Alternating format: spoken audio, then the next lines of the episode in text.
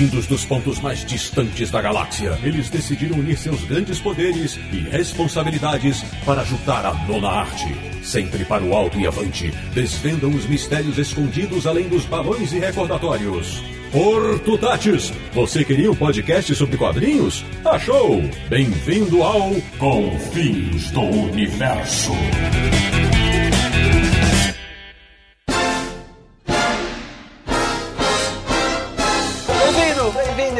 Começando mais uma edição de Confins Universo, o podcast de quadrinhos mais cheio de tiradas da internet brasileira, que é o podcast do Universo HQ, o site que mais gosta de tiras, sejam virtuais ou em papel. www.universohq.com E o programa de hoje vai explorar os muitos formatos que as boas e velhas tiras têm hoje na grande rede. Eu sou o Sidney Guzman, falo de São Paulo e o único lugar onde admito mentirinhas é numa determinada série. De Petrópolis, no Rio de Janeiro, ele que foi cursar jardinagem só para procurar bichinhos de jardim, Samir Naliato. Hoje o programa vai ser cheio de tiradas engraçadinhas. Da República do Ipiranga em São Paulo, o pior piadista da podosfera mundial, o homem que vive na linha do trem, Marcelo Naranjo. Hoje é dia de aprender a diferença entre uma piada boa e uma piada ruim. Sidão, o que é um ponto vermelho dentro de um castelo? Ai meu Deus do céu.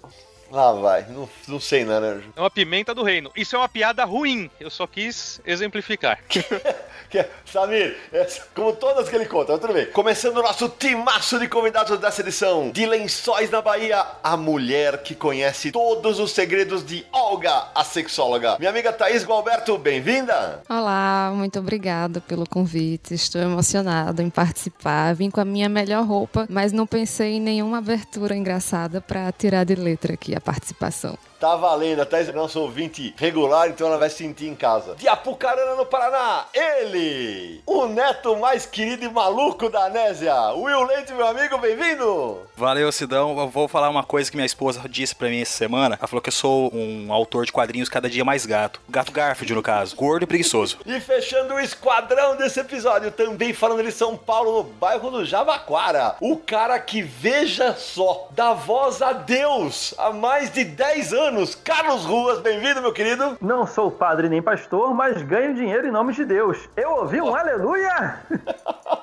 Pois bem, meus amigos do Confis Universo, o programa de hoje vai falar sobre tiras de quadrinhos, mas não as publicadas em jornal, porque nós já fizemos um programa só a respeito delas em 2016 e que vai ser linkado nesse episódio. O assunto dessa vez são as tiras para a internet. Afinal de contas, como ampliar sua base de fãs? Dá para ganhar dinheiro fazendo isso? Qual o ritmo de produção? Tudo isso e muito mais a gente discute daqui a pouquinho, mais rápido do que ler uma tira sem texto. Até já!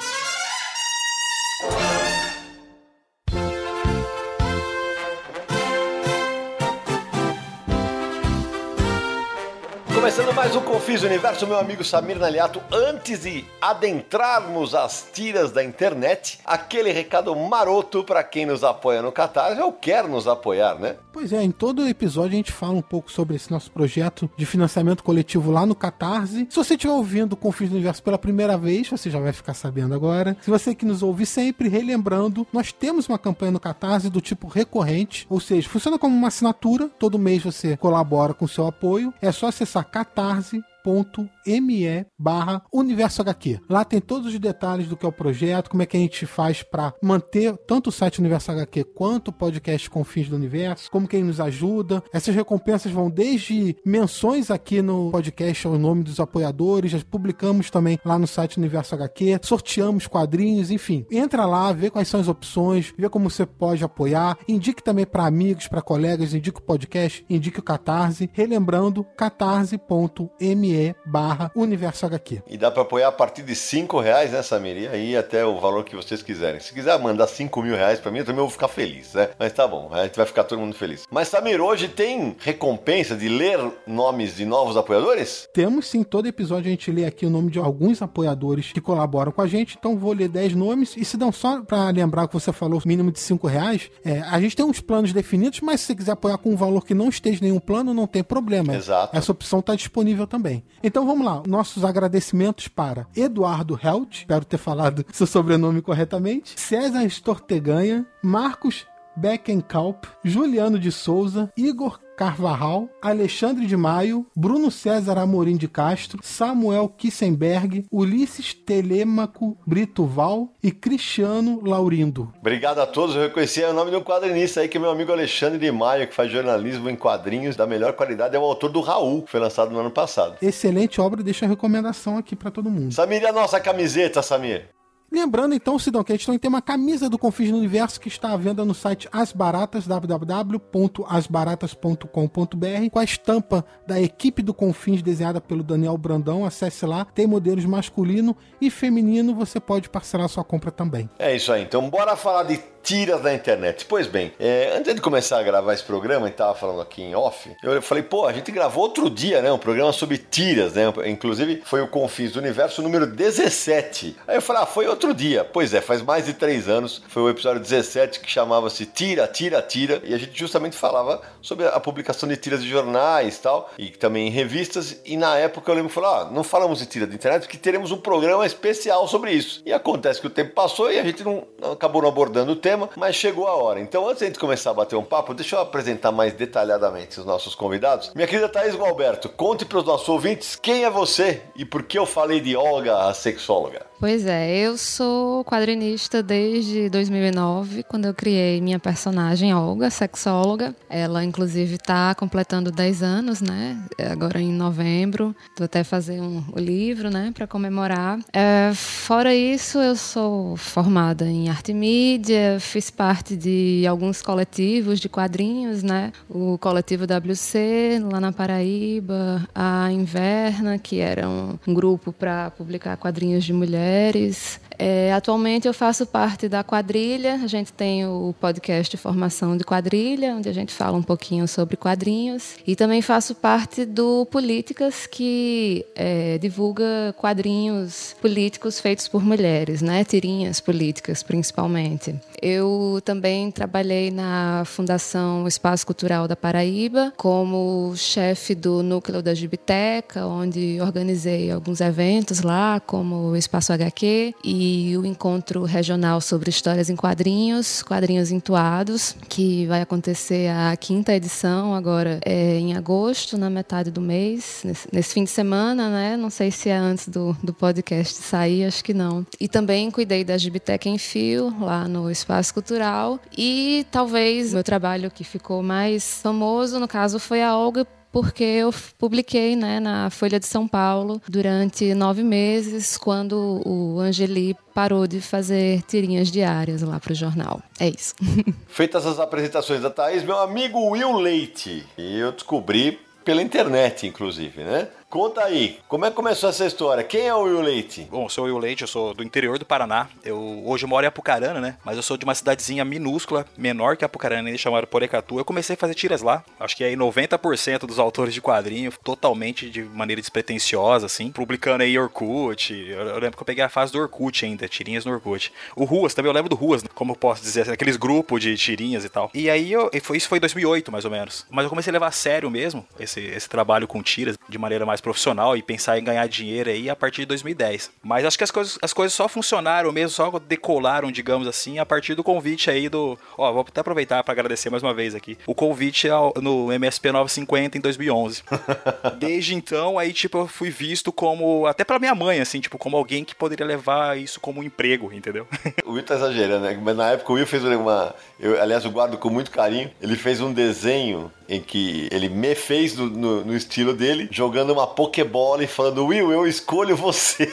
e eu saindo todo desajeitado, é verdade. Eu, vez ou outra eu me deparo com, esse, com essa ilustração aqui no computador. É isso aí. E você, meu querido Carlos Ruas, conta aí, quando nasceu um sábado qualquer? Então, sábado qualquer nasceu em 2009. E assim como a Thaís falou, eu também estou fazendo 10 anos. Meu quadrinho está fazendo 10 anos esse ano, agora em 2019. Tô até querendo fazer um box pro final desse ano. Olha o spoiler aí. Muito legal legal. Um box comemorativo. E bem, eu comecei uh, em 2009, eu trabalhava numa agência na época e eu sempre gostei de brincar com a divindade. Eu resolvi, por que não desenhá-las? E tentar jogar no blog, né? Qualquer um podia fazer um blog. Tinha .kit, .net, tinha vários formatos de plataformas diferentes. E, e começou a dar certo. Em um ano, tava com 10 mil acessos diários. Em dois, três anos, eu tinha largado o emprego e comecei a me arriscar a viver disso. E 10 anos passaram, eu consigo ver das minhas tirinhas, sou, sou muito grato e orgulhoso, porque reconheço a dificuldade que há em viver de arte no Brasil. E muita coisa aconteceu, animações, é, loja virtual, já estou no meu sexto livro e, e por aí vai. A gente vai falar bastante disso daqui a pouco. Agora eu queria justamente perguntar isso. Os três respondem com, na ordem que vocês quiserem. Em que momento que surge, em que surge para vocês o negócio vou fazer quadrinhos na internet? Porque a gente pesquisava, né, Samir? Que é muito difícil a gente achar quem fez a primeira tira online, não é isso, Samir? Bom, a internet, principalmente aqui no Brasil, se popularizou mais ali na, em meados da década de 90, né? Redes que conectavam computadores existem desde o final da década de 60. A gente procurando, a gente achou um quadrinho chamado Witches and Stitches, do Eric Milliken. Eu não conhecia essa tira, é uma tira bem simples, desenhando como aqueles bonequinhos de, de a gente chama de, de pauzinhos, né? E com trocando ideias, conversa, os personagens conversando. E isso foi na, na meados da década de 80, ali por volta de 85. Então, imagino que autores de quadrinhos, principalmente independentes, sempre publicaram de forma é, autoral, fazendo fanzines e coisas do tipo, porque ninguém, infelizmente, ninguém consegue começar publicando em jornal, muito pouca gente começa assim, né? Então, procurando maneiras de divulgar seus trabalhos, alcançar mais pessoas, viu uma plataforma nova e começou a publicar ali. Mas ao longo desse período todo, a internet foi se popularizando, foi ah, chegando cada vez mais lugares, lares, é, e as pessoas que têm, gostavam de fazer quadrinhos, gostavam de fazer tiras, viram ali a oportunidade de mostrar seus trabalhos para mais pessoas de uma forma mais fácil, né? A internet chegou para popularizar ideias, popularizar conceitos e você botar seu trabalho na internet é uma maneira de divulgá-lo, né? É isso aí. Ô Nara, você que é um leitor assíduo das tiras no formato clássico, que momento você começa a consumir tiras na internet? Uh, ao contrário do papel que, que a gente foi, vai atrás, né, vamos dizer assim, você compra um livro, uma coletânea, etc., né, vai nos sites pesquisar, é certeza que chegaram via redes sociais, né, porque pessoas começam a compartilhar, né, acaba caindo, de uma maneira ou de outra, acaba caindo na sua timeline até hoje, né, uh, frequentemente aparece coisa nova, e você vai olhar e vai ver quem é, e vai ver o que está fazendo e acaba descobrindo coisas interessantes, então eu acredito que as redes sociais, desde o Orkut, né, lembram do Orkut? Faz tempo. Ah, não, é. É, o que o Will falou, né? Eu acho que o Orkut começa a expandir esse negócio no Brasil, né? Isso que você está falando é muito importante, Naranjo, porque redes sociais também, se a gente parar para pensar, eu não diria que é um fenômeno recente, mas, é, sim, foi ali mais ou menos 2006 2006, por aí, 2005. Anos 2000. É, é, antes disso tinha, começou a ter blog, então as pessoas podiam botar nos seus blogs, aí tinha que mandar o link para alguém acessar e tal. As redes sociais popularizaram muito isso porque você coloca lá e as pessoas começam a curtir, compartilhar. Então espalha, né? Espalha de uma forma mais orgânica ali o conteúdo. Eu admito que eu não vou lembrar qual foi a primeira, mas o que eu tenho de coletânea hoje em papel que saiu da internet é bastante coisa e muita coisa boa. É, mas aí o Naruto tocou num ponto que eu quero passar para os nossos três convidados. Os três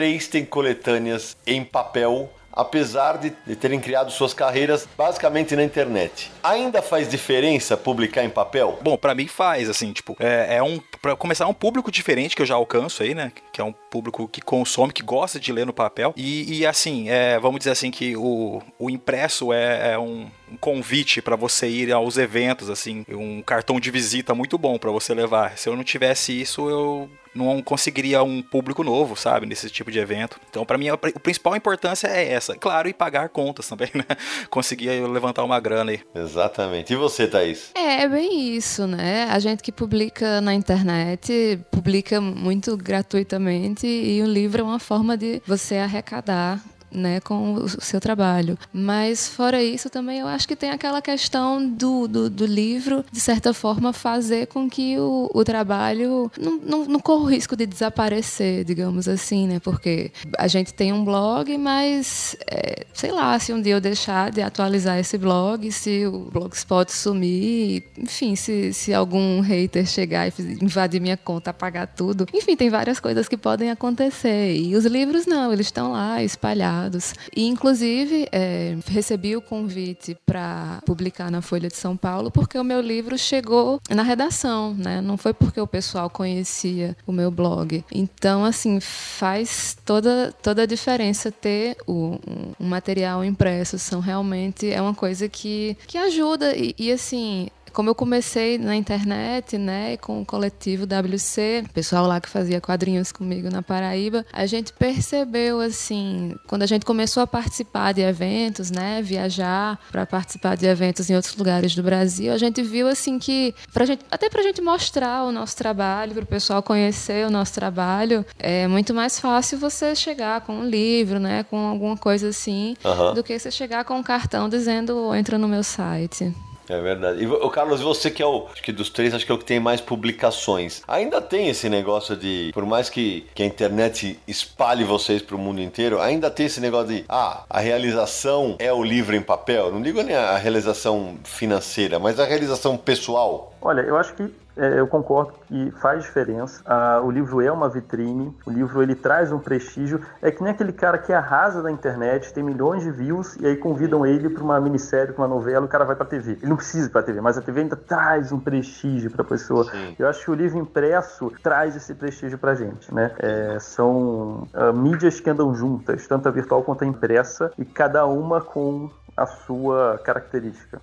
Aí me diz uma coisa, quando, quando começa essa história de vocês fazerem tiras, coincidentemente os três são mais ou menos da mesma época, era mais um, uma, era uma fase em que os jornais estavam em, em absoluto declínio na publicação de tiras. E aí, porra, eu fico imaginando, você em Poricatu, é, a Thaís na época estava em João Pessoa, o Carlos em Niterói. Quer dizer, nenhum dos três é, vivia em grandes centros. Ou seja, a, a, chance de publicar num jornal era muito reduzida. Como é que começa? De onde vem esse tesão na hora de falar assim, ah, quero fazer tira de quadrinho? Olha, no meu caso, foi único exclusivamente fazer rir. Eu não tinha a menor intenção de ganhar dinheiro, de publicar num jornal. Assim. Eu nem tinha, nem, nem tem jornal em Porecatu, nem lia jornal lá. Era só contar piada mesmo, era fazer graça. E aí as coisas vão acontecendo, né? Tipo, as pessoas vão identificando o seu trabalho como o seu trabalho mesmo. E quando você já tá bem ligado a você e já virou parte de você, assim. Daí, para ganhar dinheiro é, é só mais um passo a, aí para ser dado depois. Mas não tinha intenção nenhuma. Tanto é que quando eu comecei a pensar em fazer quadrinho, claro, meus pais achavam absurdo, assim, ah, isso é só uma brincadeira sua, foca no, na faculdade aí, não pense muito nisso e vai ser, sei lá, arquiteto, engenheiro, que já que você gosta de desenhar. E eu tenho uma, uma curiosidade, Samir Naranjo, que eu conheci o trabalho do, tanto do Carlos quanto do Will na época por causa de, dos blogs de humor. É, se eu não me engano, o Jacaré Banguela, um abraço pro Rodrigo, que é nosso ouvinte, o Rodrigo Fernandes, ele publicava várias tiras e eu falei, pô, esses caras que são bons, bicho. Aí, aí eu comecei a, a favoritar os blogs deles, que eu queria vê-los. O Will foi sair no Kibe Louco, cara. Mas bem antes disso, e junto com o Jacaré Banguela, ainda tinha, não sei se vocês pegaram essa fase também, o Flávio Lamenza, do Chongas. Sim. Inclusive, ele claro, é um grande amigo meu até hoje. E ele ajudou muito, assim, tanto quanto o Jacaré Banguela, assim, publicando essas tiras aí. Aliás, eu, eu cheguei até o Kibe Louco pelo Chongas, pelo Flávio. Entendi. Eu lembro que quando o Will foi fazer o primeiro catarse dele, o Will lançou, aí eu, eu mandei uma mensagem pra ele, falei, Will, caralho, você não vai mandar isso pro Kibiloco, cara, os caras te publicam. Ah, falei, manda lá, que a hora que eles... Ah, eu lembro que na hora que eles soltaram, acho, acho, que o Will acabou com a campanha no primeiro dia, né? Foi um negócio... É, foi bem rápido, sim. Foi espantoso. E no teu caso, Thaís, como é que foi esse negócio? Por que querer fazer tira de quadrinho na internet? Ah, é essa paquera com o quadrinho veio aos poucos, né? Na infância a gente experimenta um pouquinho. Depois, quando eu comecei a assistir anime, eu comecei a tentar novamente. Mas, assim, eu curtia fazer outras coisas. Eu gostava mais de escrever, né? Eu escrevia contos. Inclusive, começo do meu blog não tem quadrinho, só tem conto. É, quando eu terminei a faculdade, eu queria fazer cinema, sair da universidade querendo fazer cinema. Mas aí, no último período do curso, eu percebi que eu gostava dessa coisa assim de misturar a imagem com o texto, que eu sentia que eu podia comunicar mais mais as coisas que eu queria dessa maneira. E aí juntou isso assim com a fase em que eu estava me separando do pai da minha filha. Uhum. Enfim, a filha também pequena, estava terminando de amamentar, tá muita coisa acontecendo. E aí, de repente, a, a Olga surgiu, né? Sim. Ela deu certo para mim porque assim, das outras vezes que eu tentei fazer, eu tentava fazer no papel, aí, enfim, eu nunca tive aula de desenho, então assim, eu não tinha nenhum material adequado, aí eu fazia e não ficava muito legal, enfim. Tá. E aí com a Olga eu comecei a, a pensar, pô, e se eu desenhasse com mouse, um traço bem simples, uhum. porque, enfim, eu, assim, algumas dificuldades com o desenho, então eu pensei, bom, fazer algum traço que eu possa, enfim, explorar essas as minhas dificuldades, né? E aí a Olga, Legal. ela começou assim bem tosco mesmo o traço dela, né? Aquele traçozão feito no mouse com poucas poucas coisas. Por ser feito no mouse, eu não precisava tratar a imagem depois, escanear nem nada. Comecei a produzir com mais frequência, né? Pro produzir mesmo tirinhas e aí quando eu vi eu já queria ser quadrinista. Saquei. E sempre publicando na internet, porque é o, é o canal que tem, né, para para soltar as coisas, sempre no blog e às vezes nas redes sociais. Ainda publiquei em Fotolog, acho que era até antes do Orkut mesmo, né, que ainda acompanhava já alguns quadrinistas por lá, tipo André Damer, Samantha Flor, Samuel de Góes, que é um pessoal que desde essa época não parou. Entendi. E só para contextualizar para os nossos ouvintes, o livro que a, que a Thaís falou que chegou na Folha, o primeiro livro dela foi publicação independente. E aí eu já aproveito e já jogo para o Carlos aqui. Ô Carlos, é, como é que é? A Thaís e você criaram personagens. O Will resolveu fazer coisas da vida dele, depois ele criou o personagem e tal. Como é que é no momento em que, beleza, você tinha o teu blog, aí, sei lá, eu imagino que os primeiros dias tinham pouquíssimos acessos. Como é que foi o trabalho para fazer ele ficar mais conhecido? Então, é uma coisa vai levando a outra outra. A primeira coisa é, você não pode começar pensando em dinheiro. Senão você já começa uhum. errado. O dinheiro é uma consequência do trabalho bem feito. Então você tem que fazer por, por tesão, né? Uhum. Inicialmente também eu, eu tinha muita segurança com relação às minhas tirinhas. É, minha cabeça era muito no impresso, né? Pensava assim, ah, tirinha, lá em 2009, né? Tirinha é jornal, né? Então, uhum. quando eu criei as minhas primeiras 10 tirinhas de um sábado qualquer, eu mandei para vários jornais por e-mail, porque eu não tinha tá. pensado em internet ainda como uma mídia para propagar, uma coisa que estava acontecendo ainda, nascendo, e eu não tive resposta de ninguém. Aí eu fiquei meio desestimulado, ah, talvez não funcione, não sei o quê. Aí eu pensei, poxa, e internet? E aí eu entrei na internet para ver se tinha algum, se existia esse mercado. Eu lembro que eu vi que tinha a Bichinho Jardim da Clara Gomes, já tinha já um tempo, e o André Damer. E acho que o Dr. Pepper também já existia nessa época. E eu pensei, nossa, existe um mercado, né? E, e com bastante visualização, pessoas comentando, e eu resolvi entrar nessa também. É, demorou um ano até a coisa começar a emplacar. Eu tinha a rotina de colocar uma por dia, porque o blog exige isso, que você faça uma por dia para a pessoa querer ver amanhã a novidade seguinte. E, e o Jacaré Banguela, como vocês tinham comentado, ele foi o cara que me deu o pontapé inicial. Com três meses de blog, apareceu nas tirinhas de quarta, era esse? Era isso aí. Tiras de quarta, exatamente. E aí apareceu, e aí, sei lá, de 40 acessos diários foi para 400 em um dia, assim, e manteve, né? Eu, nossa, que bacana. E aí foi exponencial, foi crescendo, crescendo. Em um ano eu tava com 10 mil acessos diários. E aí veio aquela confiança. Foi a partir daí que eu pensei, cara, eu acho que eu consigo viver disso. Eu acho que eu consigo. Aquela confiança que fala assim, eu acho que eu sou bom no que eu faço. E eu vou Sim. seguir e eu vou tentar fazer com que, isso, com que isso vire um produto. Provavelmente o, o Ruas tinha a mesma sensação, mas era uma tristeza quando você abria e as tiras de quarta não tinha uma tira sua, cara. Eu, eu, já, eu já abria esperando já, tipo, tomara que ele postou uma tira minha. E não tinha tira minha. Eu ficava muito chateado.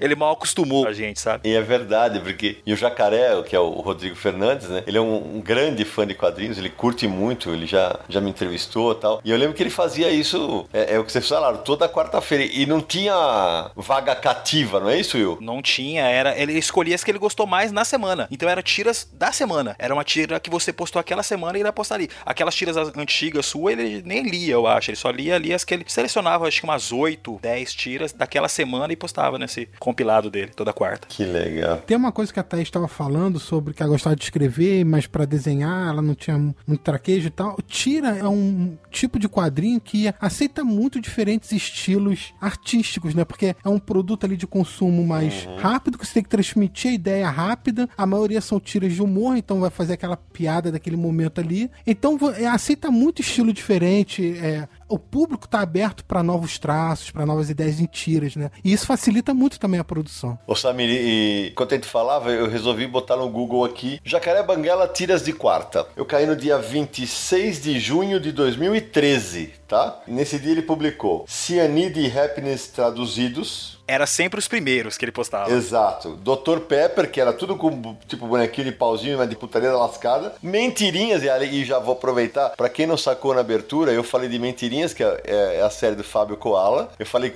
a brincadeira do Samir dos bichinhos de jardim foi a já citada pelo Carlos Ruas, da Clara Gomes. E falei do Naranja da linha do trem do Rafael Salimena. E aí aqui, ó, nesse mesmo dia saiu uma tira. Aliás, faz tempo que eu não vejo nada dela. Mulher de 30, da Cibele Santos. Overdose homeopática, doses inofensivas de humor letal, do Marcos. Um sábado qualquer, do Carlos Ruas. O Will Tirando sai nesse dia também. Tirinhas do Zé. Nunca mais vi também, cara. E Vida de Suporte. André Farias. Exatamente. Então, o Jacaré Banguela teve muito essa, esse papel na propagação do trabalho de vocês, né? Com certeza. Foi um dos primeiros a criar uma postagem semanal só uhum. de tirinhas era um cachorro grande, né? Nós éramos cachorros pequenos. Sim, então sim. ele dava um pontapé muito importante pra gente. Uma outra coisa que aconteceu em, em torno dessa ideia do Rodrigo é outros sites de humor começaram a fazer a mesma coisa, só que daí tiras de segunda, tiras de terça, e lá estávamos a gente também, sabe? Daí a gente começou a minar em vários outros sites, por causa dessa ideia do, do Rodrigo Fernandes aí. E nessa Entendi. época era, é, só tinha isso, a única maneira de você se divulgar nessa época era através de blogs maiores que te, uhum. que te divulgavam, e e Orkut, comunidades do Orkut, comunidades de quadrinhos. Eu amo quadrinhos. Aí você chegava lá, oi pessoal, tudo bem? Eu tenho tirinhas aqui, dá uma olhada. Eram os, os únicos meios que existia para se divulgar. E agora você tocou num ponto agora há pouco, e aproveitar e perguntar para para Thaís também. Você publicar na internet exige de vocês uma disciplina tão grande quanto você publicar em jornal, né? Porque se você deixar lá dois meses sem tira, o cara não vai voltar no seu blog. Lembrando que era no blog que vocês faziam, não é isso? Sim, uhum. sim que ter conteúdo diário. O que eu fazia era estoque. Todo dia eu tentava ter ideias, final de semana eu tinha ideias. Como eu trabalhava nos dois primeiros anos, eu criei algo bem simplificado, fundo branco, o rosto do Deus era o mesmo, só a mão que mexia para cima, para baixo, a boca mudava às vezes, mas eram os mesmos quadros praticamente, porque eu não tinha muito tempo, então tive que criar uma coisa simplificada que acabou virando uma identidade forte, é, curiosamente. Então eu tinha estoque, eu não tenho muita dificuldade em ter ideias. Eu acho que a ideia é mais importante que o traço. Pelo menos eu defendo essa bandeira. Né? Se a ideia é boa, pode até ser boneco de palito que vai funcionar. Então eu prezo muito pela ideia. E é claro que tem aquelas calmarias que às vezes dá, que você não consegue ter ideia, fica dois, três dias sem ideia, mas aí eu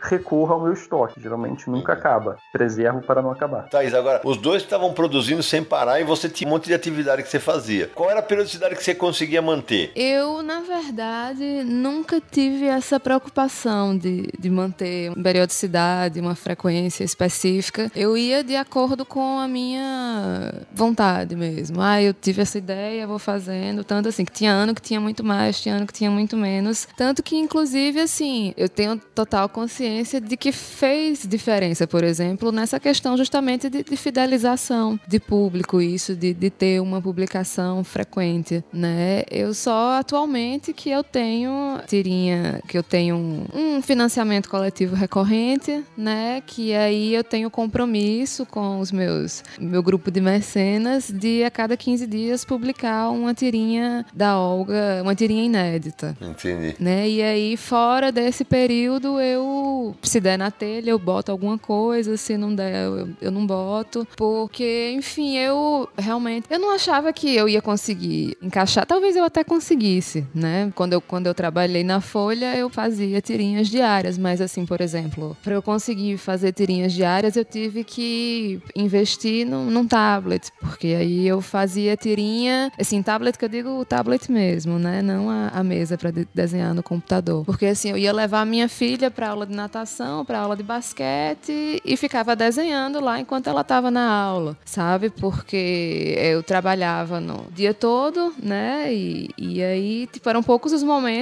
que eu tinha para parar e desenhar. Então, assim, eu meio que resolvi que nesses, nesses outros períodos, né, eu meio que assim, eu sei que eh, se você publica diariamente, você consegue fidelizar o seu público, ainda mais com essa questão dos algoritmos, né? Para quem publica nas redes sociais hoje em dia, ainda Uhum. Também é muito importante para que você apareça. Mas eu hoje em dia, principalmente, eu tenho essa relação assim mais tranquila com o meu trabalho, que eu faço o que eu tô afim de fazer naquele momento. Porque eu realmente. O quadrinho não, não é algo assim que, que, que, que eu digo, não, eu, tô me sustentando disso e eu vou realmente levar dessa maneira. Então eu prefiro, assim, ter como algo que me completa, né? Como, como pessoa, essa questão da produção artística, né? De falar sobre as coisas que eu quero falar. Mas, assim, é, eu resolvi que eu vou trabalhar dessa maneira. E, e hoje em dia eu tenho essa rotina só pela questão dos, dos apoiadores, né? Que apoiam o trabalho e tal. Se, se eu não tivesse isso atualmente, talvez eu tivesse até mais relapsa. Mas aí é bom porque é legal você ter essa relação também mais próxima com as pessoas com quem você publica, né? Que eu acho que é uma das coisas mais legais disso de publicar na internet é a relação que você forma com as pessoas que leem o seu trabalho. Sim. Isso é bem, bem legal. Inclusive, em alguns momentos assim que eu estava em crise, pensando, ah, será que eu vou continuar fazendo quadrinhos? Eu acho que tem muito quadrinista que passa por isso. Ah, será que eu paro? Será que eu continuo?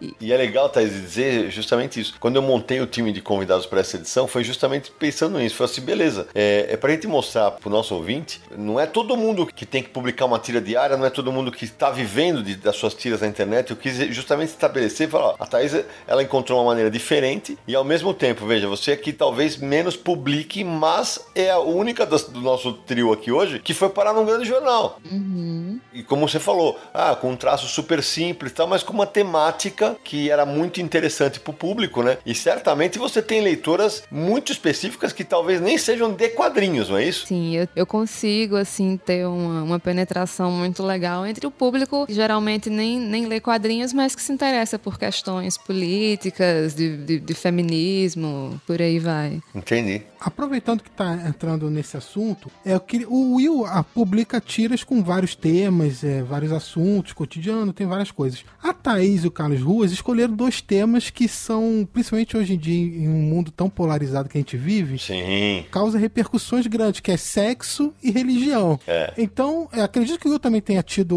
alguma coisa, reclamação ou uma repercussão, dependendo do tema que ele aborde. Como é que vocês lidam com isso? Como é que é fazer tira tocando em assuntos tão delicados?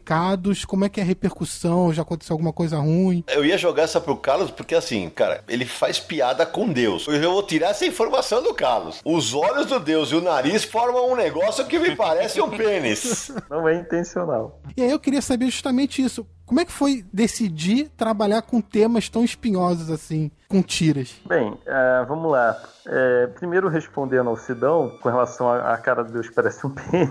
Eu lembro que uma vez uma leitora evangélica falou, mandou uma mensagem horrorizada, falando que o meu personagem, eu fiz um pênis na cara dele, heresia, não sei o que. Eu falei, olha, eu não fiz com essa intenção, eu nem via isso. E é você quem está vendo isso. Então, né, se alguém aqui tem que mudar a cabeça, é a senhora. Você me desculpe, você está vendo pênis na cabeça das pessoas, entende? Uh, então, inicialmente eu não tinha percebido isso. Depois depois foram me avisando. Eu, caramba. E pior que eu começo desenhando ele com os dois olhinhos e depois o nariz. É, Se eu começo desenhando, fica um pênis. Eu, meu Deus do céu. Mas tudo bem, né?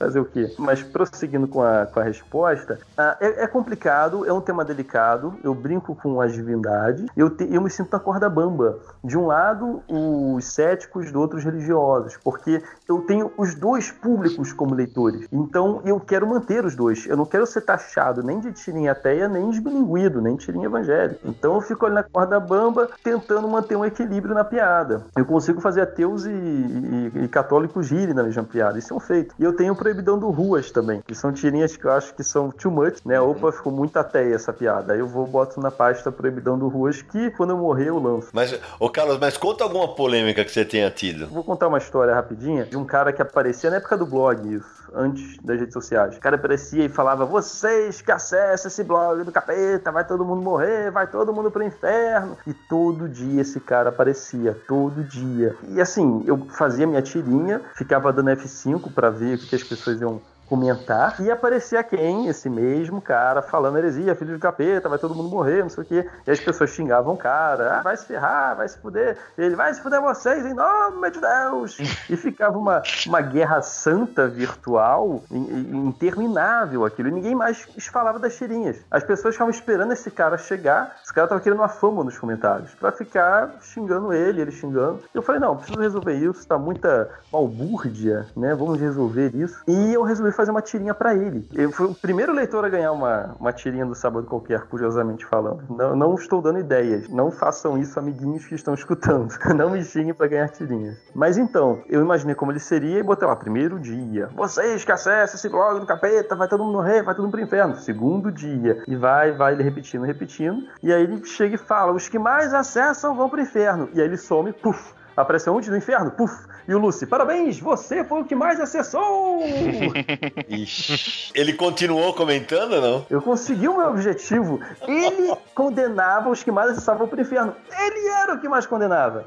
Eu só mostrei ao irmão o perigo que ele corria. E funcionou maravilhosamente. Ele não voltou no dia seguinte. Ou ele foi se confessar na primeira igreja, ou ele foi pro inferno. Entendi. E você, Thaís? A gente falava fora do ar, você teve mais problema no jornal do que na internet, né? Isso. Quando eu tava no jornal, os leitores da Folha começaram a mandar mensagens reclamando de mim e do Adão, principalmente. Principalmente das nossas tirinhas. Adão e Turrusgaray. É, isso. Por porque eram muito obscenas e mal desenhadas e primárias e pipipi. E aí foi muito legal, assim, que aí a, a a ombudsman ela escreveu um texto, né, enfim, falando das reclamações dos leitores e da resposta da gente. E era muito engraçado porque a maioria dos leitores que mandava mensagem reclamando era: "Ai, eu não posso mais mostrar o jornal para os meus filhos". E aí a Folha respondia: "Não é para criança o jornal". tipo, compra uma história em quadrinhos, compra uma revistinha para criança. Você pode comprar a Folha de São Paulo, você pode comprar uma revistinha infantil, né? Enfim, aí quando eu, eu li o texto depois de pronto, né, vi as críticas e aí eu tive várias ideias para várias tirinhas, assim, que eu gostei muito. Então, assim, teve um, uma hora que diziam que era apelativo, que só queria chamar a atenção, que era pornográfica. E, enfim, eu botava sempre a Olga reagindo a essas situações. Então rendeu assim uma série de, de tirinhas Entendi. bem legais. Então, assim, nesse caso foi tranquilo, né? É, na internet, a única vez que teve alguma coisa assim, mais ou menos, mas foi muito pouco, porque, enfim, não, minha página não tinha muitos acessos, não, não, chegou, mas foi só um grupinho mesmo, que eu fiz uma tirinha falando sobre um assédio sofrido, assim, quando eu tinha uns 11 anos, no meio da rua, e a galera, chegou uma galera, assim, que ficou muito nervosa, porque tinha a palavra pau na tirinha. E aí começaram a marcar os amigos, e olha só, não sei o que, kkkkk, kkk. Eu fiz, gente, o que, que, que, vocês estão achando de engraçado? Ai, você falou a palavra pau e pipipi, olha só, não sei o quê. Foi um grupinho assim de cinco pessoas que começaram a perturbar, eu bloqueei eles e, e pronto. Mas essa questão de, de, de, hater mesmo, eu felizmente até agora pulei essa fogueira. Eu espero que, que continue assim. Sou uma é pessoa verdade. do bem, apesar de às vezes agressiva nas tirinhas. Nada, é do bem mesmo. É, Will, você, você que é sempre mais na zoeira tal, você fazia piadas piadas de si mesmo, fazia piada da tua esposa, faz piada da tua avó. Você já teve pepino? Não, pepino assim, com. com é, já, claro, vez ou outra aparece um assim, uhum. ali, um chateado, mas é muito difícil, é, é, muito pouco, muito mesmo, assim, tipo, é quase irrelevante. O que eu tenho tido problema, não vou dizer que eu tenho tido esse problema, mas aconteceu recentemente, é problema com parentes, cara, tipo, por incrível que pareça, ah. porque a, a, a, dona Nésia é a minha avó, e as pessoas da minha família, muita gente tá achando que eu tô ficando rico com a Nésia, sabe? Ah, não. Olha só, ele tá ficando rico às custas da, da minha mãe, no caso, entendeu? Ah, mentira, não, não, não, não, não. É, isso acontece. Claro, eles não falam isso diretamente pra mim, assim, mas chega. Ai, meu Deus. Deus do Esse tipo de comentário, assim. É, eu, eu visito, eu acho que eu sou o neto que mais visita minha avó Anésia, pra falar a verdade. Até porque Aham. ela mora na minha cidade natal, então eu tô lá sempre. Tá. Mas é, rola isso, rola esse tipo de, de observação. Eu tô falando tranquilamente aqui porque eu sei que os meus parentes dificilmente vão, ouvir esse tipo de, de, de podcast, então. Vamos Mas- processar o Will porque foi baseado e como ela é nossa avó também temos todos os direitos. Bom, pelo amor de Olha que absurdo, ele comprou um Celta, ele tá rico, sabe? Não. Ô, e me conta uma coisa, já que até como curiosidade. A tua avó já leu? Ela lê? Como é que é a relação dela com a Anésia? Na verdade, eu vou esclarecer um pouco sobre a personagem Anésia. Bom, eu- as minhas duas avós são vivas ainda. Eu não tenho mais avós vivos. Então a minha avó Anésia, que se chama Anésia, ela não é tão amarga assim. Aham. Ela mal sabe ler. Ela, ela diz que ela só sabe ler a Bíblia. Eu acho isso bem interessante, assim. O Aham. resto das, do- das coisas ela não lê. Agora, a minha avó Heloísa, que é a minha avó paterna, ela se parece a Anésia das tirinhas, fala como Anésia, fala muito pouco, e Uhum. é, é a representação mais da, da- da personalidade da, da personagem. Você mesclou as duas. Essa eu vou te falar, Sidão, eu acho que ela nunca leu as minhas tiras. Assim, ela tem todos os meus livros. todos, mas eu- eu- se ela já leu, ela nunca fez comentário nenhum. Ela acho Como que ela é uma daquele boa tipo. de- anésia. É, exatamente. É, é a típica avó anésia mesmo, assim, sabe? Típica das tirinhas aí. E, e Will, me conta uma coisa, porque você, você fazia o Will tirando, né? Que eram tiras do- cotidianas. Em que momento que te dá o estalo de deixa eu ter um personagem, deixa eu ter uma série com um personagem como muita gente tem? Pior que teve cobrança disso, assim, no começo. Assim, você deveria criar um personagem seu mesmo. E eu- o primeiro nem foi a Anésia. Na verdade, o primeiro, claro, fui eu, mas eu não considerava isso um personagem, assim, né? A primeira série não era bem um personagem, era uma série fixa. Era dos cães lá, do Viva Intensamente, que é uma série que eu tenho Sim. muito carinho, aliás. Primeiro foi essa. A série da Anésia, que hoje mais me rende aí, tipo, elogios e renda, vamos dizer assim, ela começou de maneira assim, sem querer mesmo. Eu fiz uma tira sobre uma velha dando um esporro na filha. Era pra ser uma tira qualquer, assim. E o pessoal gostou dessa, riu muito, compartilhou, vi, compartilhou muito. Eu fiz uma segunda, compartilharam muito de novo. E quando eu já vi, já tava com 10, 15 tiras da Nésia. Aí virou uma, uma série mesmo. Entendi.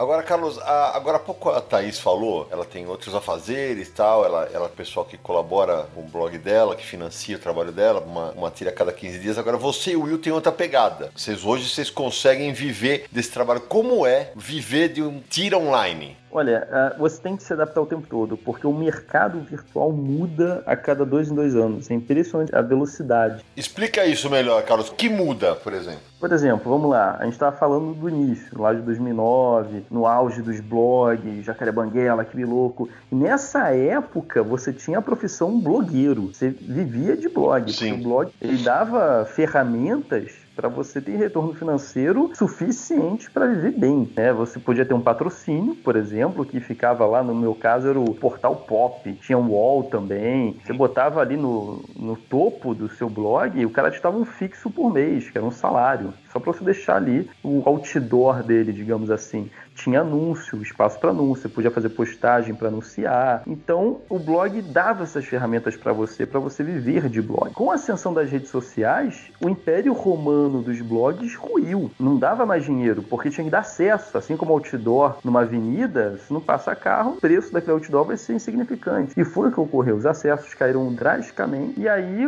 as propagandas foram saindo dessa plataforma blog. E as redes sociais eram uma ótima vitrine, mas não davam ferramentas para você anunciar, botar banner e anúncio. E, né? Então, muita gente ficou desesperada nessa época. É, hoje, por exemplo, o, o que eu faço hoje para me manter, como os blogs não funcionam mais? Então, eu tenho, por exemplo, são vários galhos que eu possuo. Por exemplo, cachê de evento que eu vou é um galho. A minha loja virtual é um galho. O, a- os eventos que eu vou para vender também, né, estilo CCXP, mesa para vender os seus produtos. É, tirinhas didáticas em livros didáticos também, foi uma que caiu no colo, nem conhecia que tinha. Quando vieram para mim e falaram, ah, a gente quer Sim. publicar uma tirinha sua no nosso livro didático. Eu falei, nossa, que bacana, por favor, façam isso.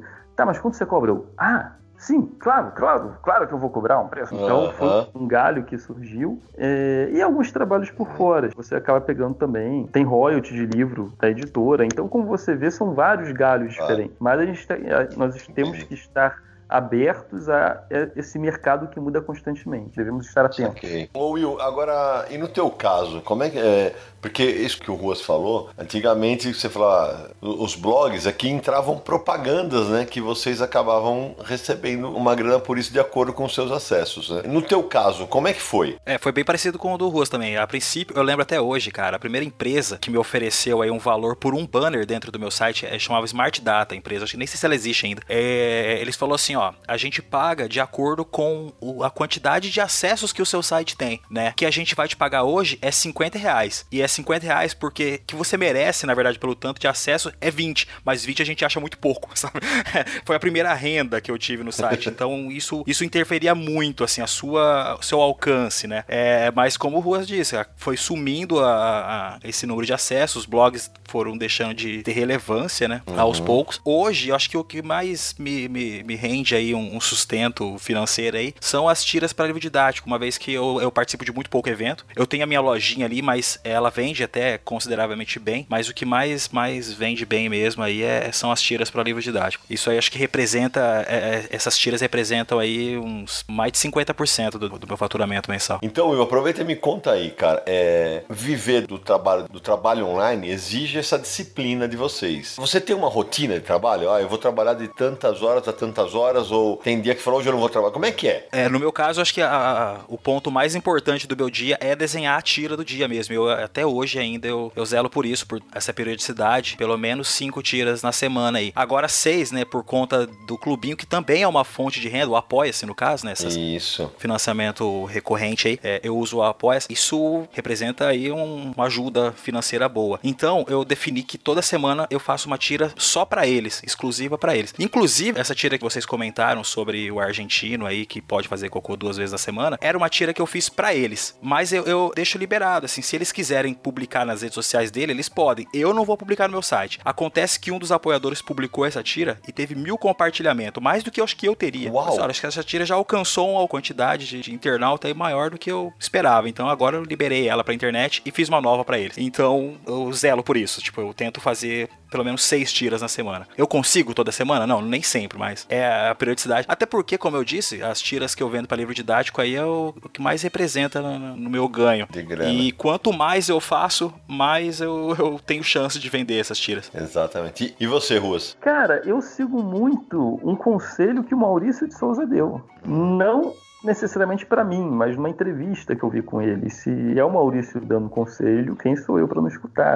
É, ele falou do pai dele, que o pai dele era um artista também, não teve tanta repercussão quanto ele teve na vida artística, e o pai dele disse para ele assim, filho, desenha de manhã e administra tarde, né, que é a questão do, do empreendedorismo, né, para crescer o seu trabalho. E eu tento seguir isso. De manhã, é, meu cérebro acorda mil, eu sou aquelas pessoas que acordam, dão um bom dia pro sol, que acordam felizes, sabe? Então, é, é eu sou essas pessoas. Meu cérebro tá mil, então é quando eu tenho ideias, é quando eu desenho, e de tarde eu tento administrar minha empresa. Já é, é faturamento, é Excel, é eventos, é responder e-mail. Então é uma área mais burocrática e administrativa. Então eu tento dividir meu dia assim e nunca saio de casa sem o meu caderninho de ideia. Vou pegar ônibus, levo o caderninho de ideia. Você nunca sabe quando vai cair no seu colo uma ideia. Mas você usa caderninho até hoje ainda, Ruas, pelo amor de Deus.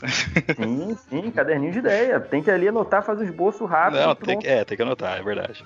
Agora me conta, é, vocês três trabalham na, na, internet que é a famosa terra de ninguém, né? Para falar a verdade. Então, eu, a pergunta para vocês é a seguinte: vocês já tiveram tiras chupadas, roubadas, a ideia igualzinha reproduzida por outra pessoa assinando, não? Não, eu já tive. Tinha uma época que era moda, página na internet, pegar a sua tirinha, cobrir sua assinatura e publicar. Nossa senhora. É isso até hoje rola. Já fizeram. É, isso é totalmente comum até hoje. Mas o pior que já fizeram foi pegar uma charge minha e usar na Marcha da Família com Jesus.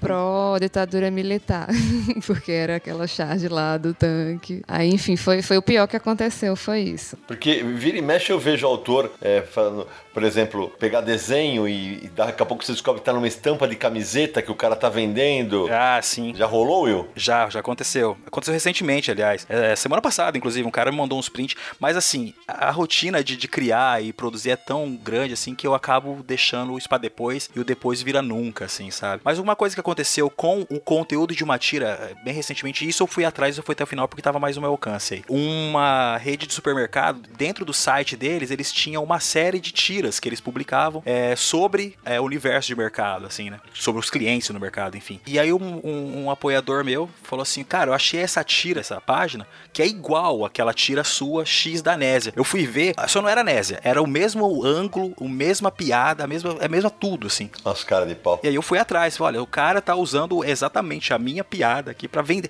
E, e, o pior é que o mercado aí pagava uma agência para criar essas tiras e a agência tava usando de, de roubo, assim, né, de, de conteúdo. E aí, e, e, o mais incrível ainda é que era um mercado daqui da minha região, assim, tipo, e o cara não fazia ideia de que eu era da cidade vizinha dele, assim, sabe? Nem para roubar lá, sei lá, lá do outro lado do Brasil. Não, ele foi roubar uma tira do, do vizinho dele, praticamente, sabe? Deu muito azar nisso. E você conseguiu resolver, Will? Eu consegui, ah, eu resolvi não judicialmente. Eu fui lá, dei um esporro no cara, o cara quase perdeu o emprego. Eu até fiquei muito chateado com isso, porque eu não queria demitir ninguém, embora ele merecesse, Claro. né? É, mas eu não queria prejudicar o emprego do cara, mas eu, eu não sei até onde foi prejudicado, mas eu sei que ele foi uma semana difícil pra ele. Sobre essa questão da cópia, comigo nunca aconteceu de eu ver minha tirinha sendo reproduzida diferente, é, com outros personagens, algo do tipo. É, como a Thaís falou, muito comum apagarem sua assinatura e o título e publicarem ela, isso até hoje ocorre, mas é um, caso ou outro. Né, bem esporádico. E o que está ocorrendo muito comigo hoje é, é produto, porque como eu estou investindo muito agora em licenciamento, em loja virtual, estou fazendo placa, estou fazendo caderno, estou fazendo quadro, então estou fazendo mais charges, por exemplo, do Cães e Gatos, é um outro grupo de quadrinhos meus, Sim. e placas de sinalizações. Aí, por exemplo, placa de cachorro que você bota no portão, cuidado, cão carente, e o cão abraçando o ladrão, me ame.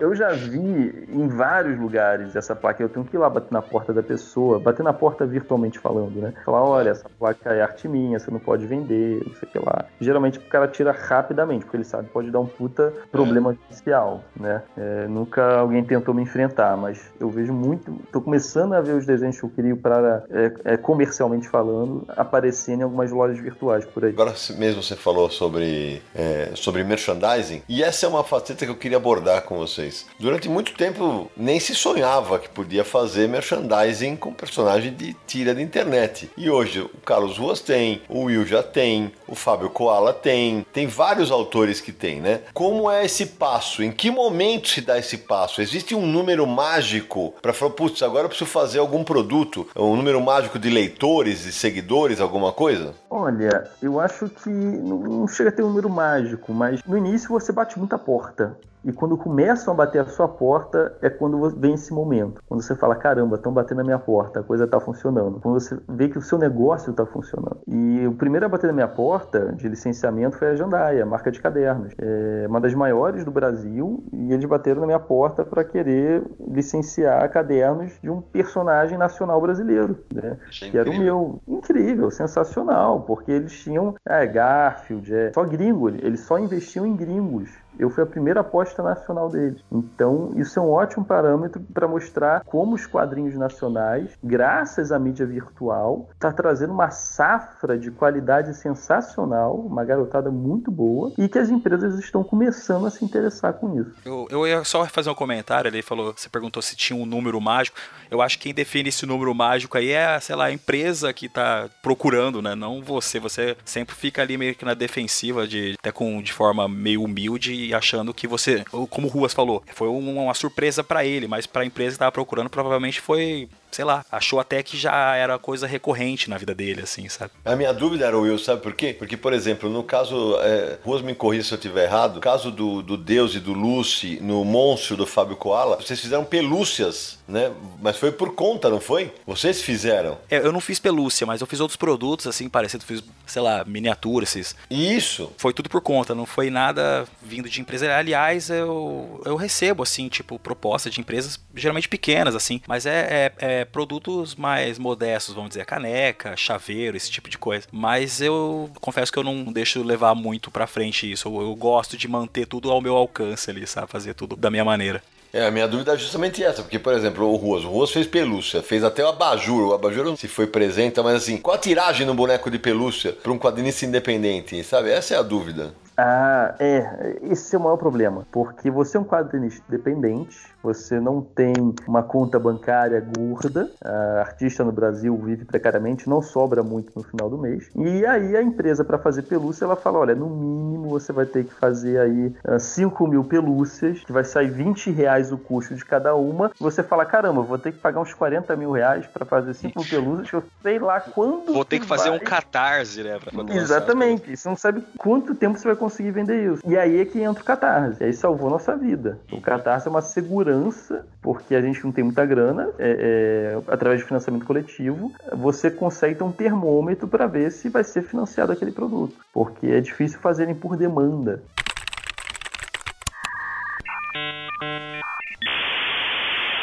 Vocês comentaram já sobre processo criativo, curiosidade sobre o assunto que eu queria saber, porque como vocês têm, entre aspas, uma obrigação, né, de estar constantemente atualizando, seja no jornal, ou principalmente online, né, as tiras que vocês fazem, os, né, as, as piadas e tal, vocês trabalham uh, criando a mais e deixando já pronto, ou corre o risco de dar um branco, né, e se dá um branco que todo artista tem, né, de vez em quando dá um, e agora, o que que eu falo? Como resolver essa situação? Olha, deu uma semi-resposta no início, que é a questão do estoque que eu crio. O correto seria ter um estoque bonitinho, assim, de 5, 10 tirinhas já engatilhadas para caso desse esse branco. Mas o que ocorre, artista é complicado, né? O que ocorre, pô, fiz cinco tirinhas a mais. Aí você aguarda cinco dias sem criar nada.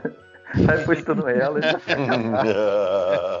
tipo, ah, tô, tô, de boa. Tem, tem cinco dias aí pela frente, já pronto, né? E aí quando você vê, meu Deus do céu, a tira de amanhã não tem. Aí você revira o seu lixo, sabe? Aquelas tiras que você tinha descartado, né? Não, peraí, talvez essa funcione se eu mexer nisso aqui, né? Então vai indo nesse ritmo. Mas vai. Eu nunca tive estoque, fiz isso, eu nunca conseguia. Eu, eu, precisava, mas nunca consegui, não. E é complicado. Tem dia que você senta para tentar pensar uma tira e a tira não vem. Ainda mais assim quando você começa a, sei lá, tipo, ter que responder muito e-mail, tem que fazer umas correrias, levar coisas no correio, empacotar coisas. Eu faço tudo sozinho aqui. É, isso vai desgastando o seu lado criativo. E quando você vê, tipo, você não fez a tira e precisa fazer, se vê na obrigação de fazer sem muito. até cansaço, assim, mental e ainda assim tem que criar. Otávio, me conta uma coisa que a gente falava agora há pouco dos problemas tal. É, uma coisa que, por exemplo, eu vejo lá com o Maurício, e talvez vocês também tenham, né? As pessoas que, ah, fazem por brincadeira ou por maldade mesmo, de pegar uma tira, apagar o texto e escrever outra coisa. Já aconteceu com você? Não, comigo nunca aconteceu isso não.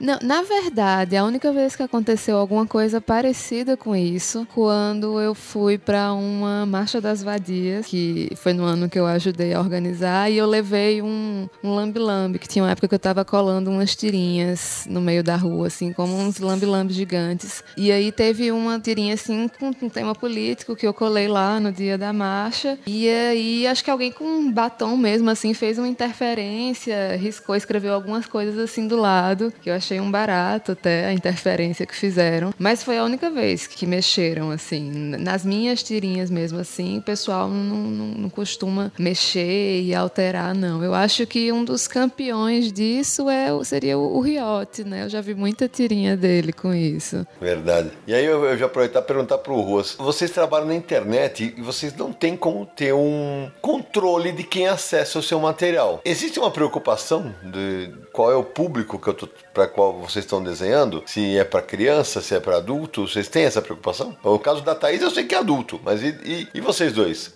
Olha, no meu caso, o meu público é família. Isso é uma coisa que eu já reparei. É, às vezes tem criança que, eu, que fala do meu trabalho, às vezes adulto de 60 anos fala do meu trabalho. Então, percebendo isso, eu tomo cuidado com palavras chulas, com palavrões. Eu tento fazer com que meu público continue família, para que uma criança de 10 anos e um adulto de 60 possam ler juntos. Então eu tenho essa preocupação. Eu sempre tive preocupação, principalmente aí com a linguagem mesmo, assim, sabe, do palavrão principalmente e tal. Então eu nunca, até sempre com o pé atrás em relação a isso daí. É, eu percebo que ali a grande maioria do, do, meu público é pessoas da minha faixa etária. Nas redes sociais, a, a, acho que 75%, principalmente na página da Nesa, são mulheres, porque acho que se identificam com as duas personagens ali, né? E isso é isso é diferente para mim, assim, porque eu estou contando histórias é, sobre a vida de duas senhoras idosas e eu tenho 30 anos e sou, sei lá, apenas um neto.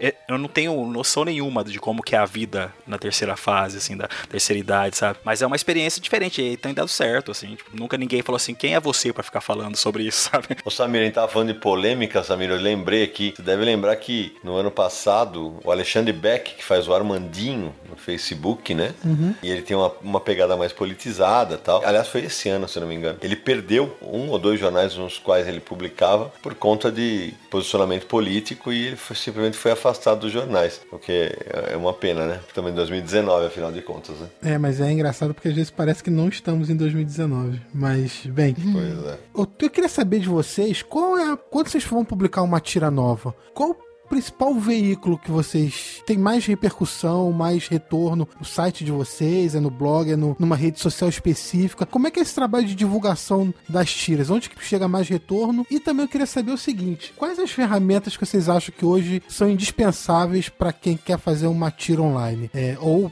juntar depois para lançar um livro? Seria um financiamento coletivo? Seria uma rede social? Como que tudo isso influencia no trabalho de vocês? Eu já aproveito e emendo, até porque nós temos um, um tempo que o Facebook tá minguando, né? É aquilo que eu falei, o mercado está em constante mudança, né? Então o Orkut já esteve no auge, caiu e agora o Facebook está caindo, como você falou. Então assim, blog hoje é cartão de visita, é portfólio, não traz muita visitação. Facebook está em decadência. Aí você tem que pagar para as pessoas verem seu trabalho. Instagram para mim está sendo a rede principal, porque ela tem engajamento, ela tem um público que participa e não tem tiozão do churrasco, não tem pessoas raivosas falando sobre política. Eu acho isso muito engraçado. É, parece que é, é, dois públicos diferentes, assim, do Facebook e do Instagram. Parece que tem muito mais amor, assim, no Instagram. Não tem muita crítica, assim como tem no Facebook. Eu já, eu já fiz essa observação aí, sabe? Eu percebo que as, parece que o pessoal do Facebook que acompanha Nesas é um pessoal ali mais amargo, parece, sabe? Rola muito mais. Bom, eu também, eu uso principalmente o Instagram aí para divulgar. Eu, claro, eu divulgo em todas as páginas. Eu acho que o meu modo de compartilhar o meu trabalho é bem diferente acho que de todo mundo. Hoje eu tenho feito assim, tipo, no meu site é onde eu no meu blog é onde eu posto ainda semanalmente as tiras novas ali. Essas tiras novas eu não posto elas nas redes sociais ainda. Nas redes sociais eu posto tiras de 2017 para trás. Então as pessoas estão lendo tiras velhas e ali eu falo, se você quer ver tira nova, vai pro site. Eu sei que isso não significa nada assim, porque eu não tenho mais renda nenhuma praticamente no site. É só um carinho mesmo que eu tenho pelo, pelo blog, sabe? Que foi onde eu comecei. Mas é, esse lance de manter blog é interessante porque assim as redes sociais vão e vêm e o blog continua, né? Então é uma maneira assim de, de você não ter que recomeçar sempre toda vez que você migra de uma rede social para outra. Eu uso um pouquinho de tudo, né? Um pouquinho eu, eu boto no, no, no Facebook, no Twitter, no blog, no Instagram. Eu percebo que no meu caso varia muito de acordo com o horário em que eu postei, de acordo com o conteúdo que eu crio também. Tem conteúdo que eu vejo que cai melhor no Facebook, tem conteúdo que eu vejo que cai melhor no Instagram, tem outros que são mais a cara do Twitter. Então, é bem assim, alternado, né? Tem questão dos horários também. Eu percebi, por exemplo, que Twitter para funcionar eu tenho que postar à noite, que nos outros horários tem menos visitação e tudo. Eu acho que uma das coisas mais importantes que eu já mencionei aqui um pouco anteriormente, é essa questão de você realmente conseguir manter o seu leitor perto de você, né? Que com essa, essa transição de uma rede social para outra você não perca esses leitores, né? Você mantenha o contato com eles. Então, assim, às vezes até mesmo você ter um, um boletim de notícias no e-mail para você garantir que aquelas pessoas, assim, independente de onde você for e as notícias mais importantes, todo mundo que acompanha o seu trabalho vai estar por perto, vai poder ficar sabendo. Então, é, é eu acho que a gente acaba tendo que pulverizar, mas ao mesmo tempo também saber onde está o seu público, né? Então, assim, se o seu público é o tiozão raivoso, você posta no Facebook, que é onde é, essa, maioria desse público está. Se você curte, se você acha que seu público é o jovem de 20 anos que vai pro Lollapalooza, você posta mais no Instagram. E por aí vai. E até o próprio Instagram mesmo, assim, que é a rede que a gente vê que tem mais, é, mais volume, né? Que tem mais pessoas, que, que às vezes as pessoas conseguem ter mais acesso. Sei lá, eu tive a impressão de que ele também, depois que esconderam o número de curtidas, parece que deu até uma amornada na rede social. Não sei se o resto do pessoal teve essa impressão também, mas eu achei que deu uma morgada assim no pessoal que frequenta a rede. Essa era uma pergunta que eu tinha pro Ruas que usa muito Instagram e o Will também. Agora com essas novas regras do Instagram, isso mudou? Cara, eu faço a mínima ideia. Tá em fase de análise ainda. Tá. Não sei se foi bom ou foi ruim. Eu também não. Assim, para mim, pro meu caso ali, é, só dificultou a minha vida mesmo, assim, para ver o, o, alcance que tava tendo a tira. Mas pro público eu não vi diferença nenhuma. Eu continuo tendo o mesmo tipo, uma mesma quantidade de engajamento. E o Instagram, ele criou aquela ferramenta do carrossel, que é perfeito para publicação de tiras, né? Porque você coloca um quadro em cada uma, né? E você pode fazer. Mas aí eu queria brincar com vocês em outro aspecto a tira de internet, ela subverteu o formato da tira clássica do jornal, dos três quadrinhos. Você pode, hoje, você, hoje o Will faz muito, a, a Thaís faz, o Carlos faz quadrado, você faz em cinco quadros, você faz um quadro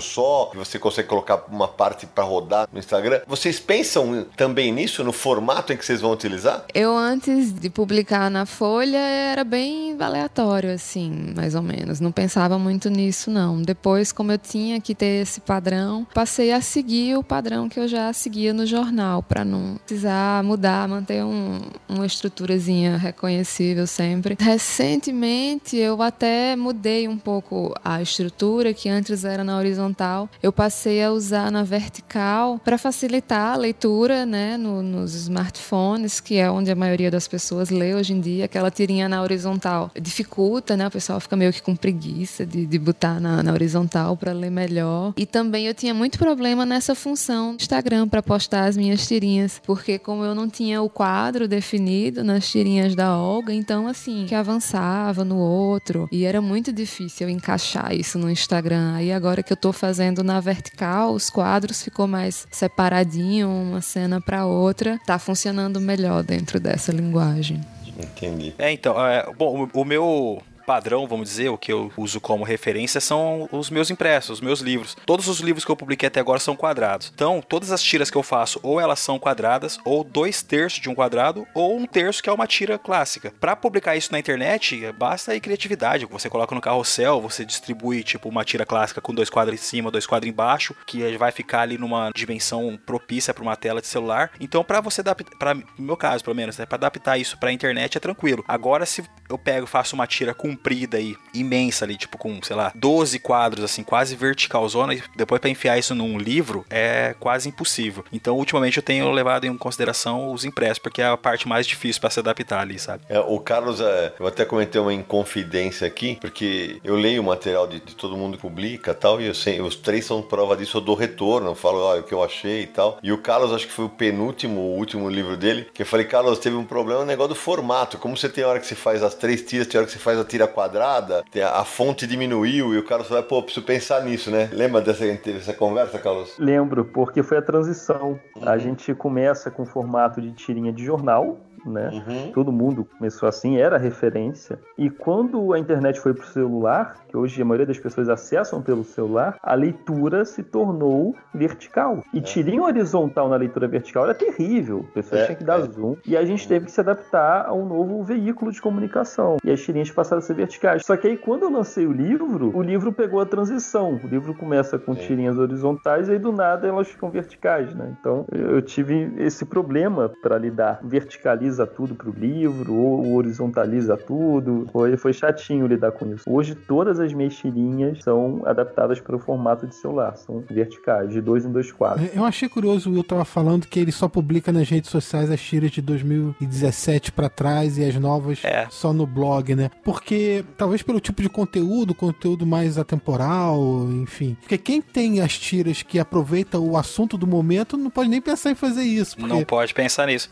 Tem que pensar em todos esses pontos na hora que você vai divulgar seu trabalho, porque tem tira que funciona naquele momento do que está acontecendo no Brasil ou no mundo. Se você esperar muito, ele já perde o contexto, enfim. Mas nesses casos, quando é uma tira que eu sei que é temporal, eu já publico nas redes sociais agora também. Porque eu sei que lá na frente ela vai perder todo o sentido dela. E uma coisa interessante sobre esse assunto também é que a migração de blog para redes sociais mudou o humor que eu colocava nas tirinhas. Porque antes eu tinha que manter a pessoa acessando o blog todo dia. Eu tinha que trazer a pessoa para o dia seguinte ver o meu blog. Então eu fazia tiras, tinha uma ligação entre elas. Então, por exemplo, Deus estava lendo o jornal, leu uma notícia e aquilo rendia 5, 6, 7 tiras focadas naquele mesmo assunto. E a pessoa queria entrar no dia seguinte porque aquele tema estava legal. Com as redes sociais ficou aleatório. Você não sabe a tira dessa semana, você não segue a 1, a 2, a 3, a 4. Aparece uma aleatória. Então não tinha mais essa necessidade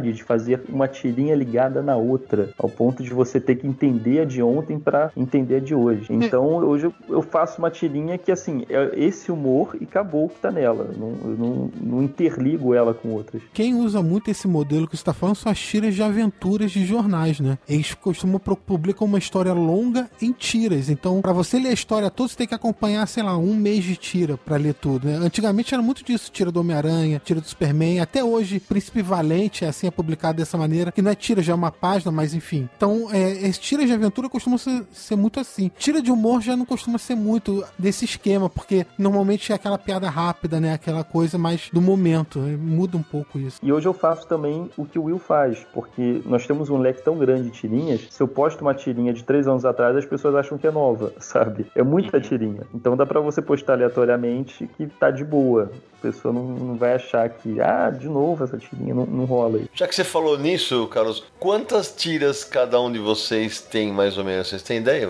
Carlos, você? Eu vou pesquisar agora, porque eu não sei. eu não tenho como pesquisar agora, mas eu devo ter umas 4 mil tiras. Eu acabei de ver aqui, o meu site tem 262 páginas, cada página tem 10 tiras. Então no site eu tenho mais de 2.600 tiras. Aí tem as tiras exclusivas ali pro clubinho ali, que já o clubinho já tem dois anos, né? Então pode pôr mais 100 pelo menos aí. Legal. É, é aproximadamente isso aí, umas 3 mil, mais ou menos. Ah, eu acho que eu tenho umas 500 só. Pô, mas mesmo assim, é uma bela produção, cara. Sem dúvida. Chega fãs para vocês e vem falar de alguma tira específica ou que mexeu com ele, fala, putz, isso aqui para mim, tal, essa situação. Acontece muito isso ou não? Eu posso contar uma coisa que acontece muito comigo, assim, que é justamente sobre isso. Desculpa já atravessar os demais. Deve. É, acontece muito em evento e as pessoas chegam e contam assim, cara, eu gostei muito daquela tira sobre aquela personagem cinza sua, que é a segunda-feira, e eu acho ela maravilhosa. Fala, cara, esse personagem não é meu.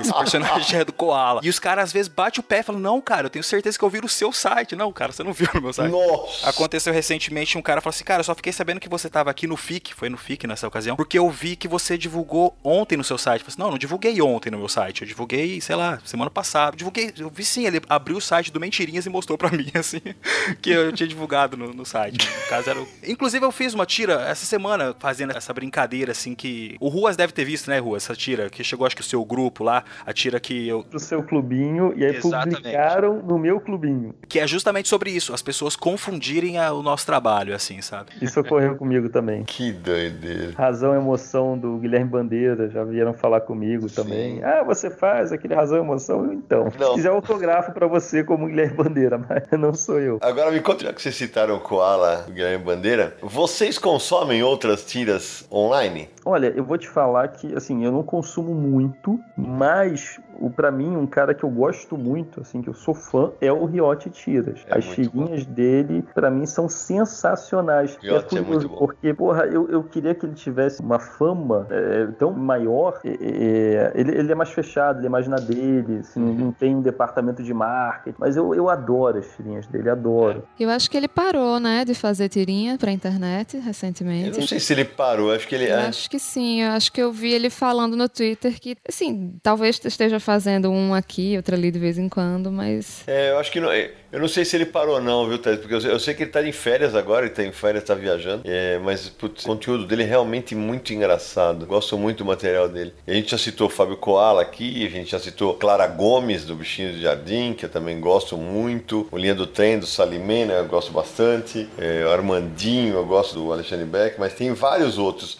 Priscila Vieira, Priscila Vieira, que já foi nossa convidada aqui, faz do, do Confis Universo, também é outra faz bastante material pra internet. tem o, as, o pessoal que a gente publica muito no Políticas, que são as quadrinistas que fazem tirinha com política, tipo a, a Laura Taide, a Elodângelo, Muito bem a lembrado. própria Carol Ito, que, que também faz parte do Políticas junto comigo, e a Motoca, que eu acho assim que é quem tem uma das melhores tirinhas políticas hoje em dia, a Maíra Colares. Muito bom o trabalho dela. E o Samuel também, que eu gosto muito, Samuel de Góes, meu amiguinho. Outra que eu adoro é a Corotone do Rio de Janeiro. Adoro ela. Tem o Depósito do Ex, tem o Objetos Inanimados. É, não Sim. tem fim. E ainda bem, né? Muita gente boa fazendo coisa bacana. Tem, tem, tem o Blues. Will Tirando, que é muito bom o Will também. Tirando, é bom, esse menino é bom. Tem o Blues e os Gatos, que é o Paulo Kielwagen, né? Que é, que é como, acho que como se fala o nome dele. É, o Depósito do Ex, que o Nara falou, é do Ex Sampaio. Tem o Leonardo Maciel, tem um, olha, a Dona Isaura, do Junião. Tem muita coisa quadrinhos ácidos do Pedro Leite. muito bem lembrada. Não podemos esquecer dessa nova safra que está surgindo, uma garotada aí de 20 anos, tirinhas do Rex. Opa! ângulo de vista. É, é- realmente é uma geração bem nova, assim. que Eu me sinto muito velho perto deles, quando, com o humor deles, assim, sabe? Nós éramos os novos exatamente. quadrinistas brasileiros. Nós éramos essa nova safra. E aí a ficha caiu pra mim quando eu vi que eu não era mais, quando um desses caras, acho que o Rex, ele fez um wallpaper, os novos Exatamente. quadrinistas. Eu fiquei E a gente procurando. não estava lá. Nós não estávamos lá. E, eu- e aí a Vocês têm ficha 10 caiu. anos de carreira. Mas uma hora a ficha tem que cair, né?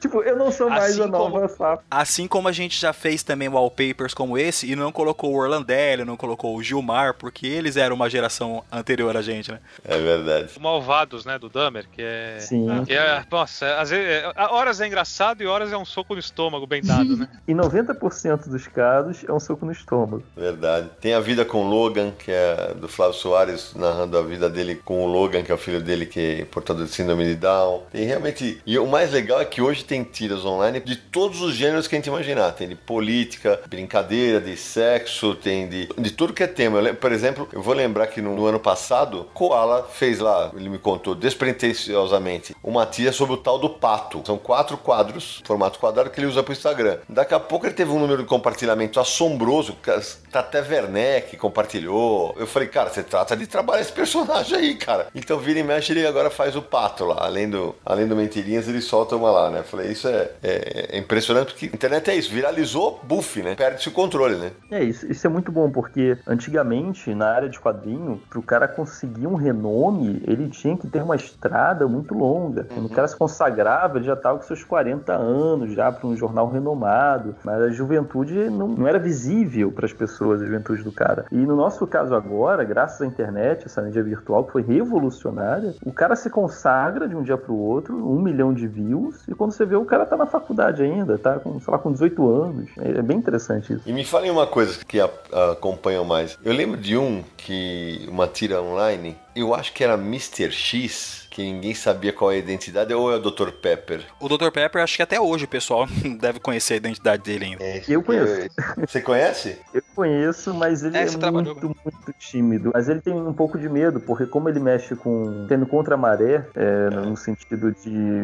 essa coisa do limite do humor. É, então, pra ele, ele defende isso, que o humor não pode ter limite. Então, ele faz piadas com coisas que não são consideradas coisas boas para fazer piadas hoje. Então, ah, ele prefere não aparecer. Ele é um cara bem tímido, ele é um cara bem, bem pra dentro, introvertido. Ele prefere ficar no anonimato. E ele segue atualizando direto o blog dele. Foi uma pessoa que me influenciou muito a começar, assim, tipo, era um, um conteúdo que eu gostava demais. E inclusive eu comecei fazendo um material bem parecido com o dele, e aí com o tempo foi até chegar no que é hoje. O Will falou que fez umas tirinhas inspiradas no Dr. Pepper, mas eu acho que uma coisa que vale a pena mencionar é todo esse universo de tirinhas que, que surgiram inspiradas no Cyanide Happiness e Dr. Pepper, né? Que foram Isso. muito, muita gente mesmo que, que Exatamente. publicava nessa, não só no mesmo traço, mas também no mesmo estilo de humor, né? Acho que foi quando muita gente viu que podia fazer quadrinhos também.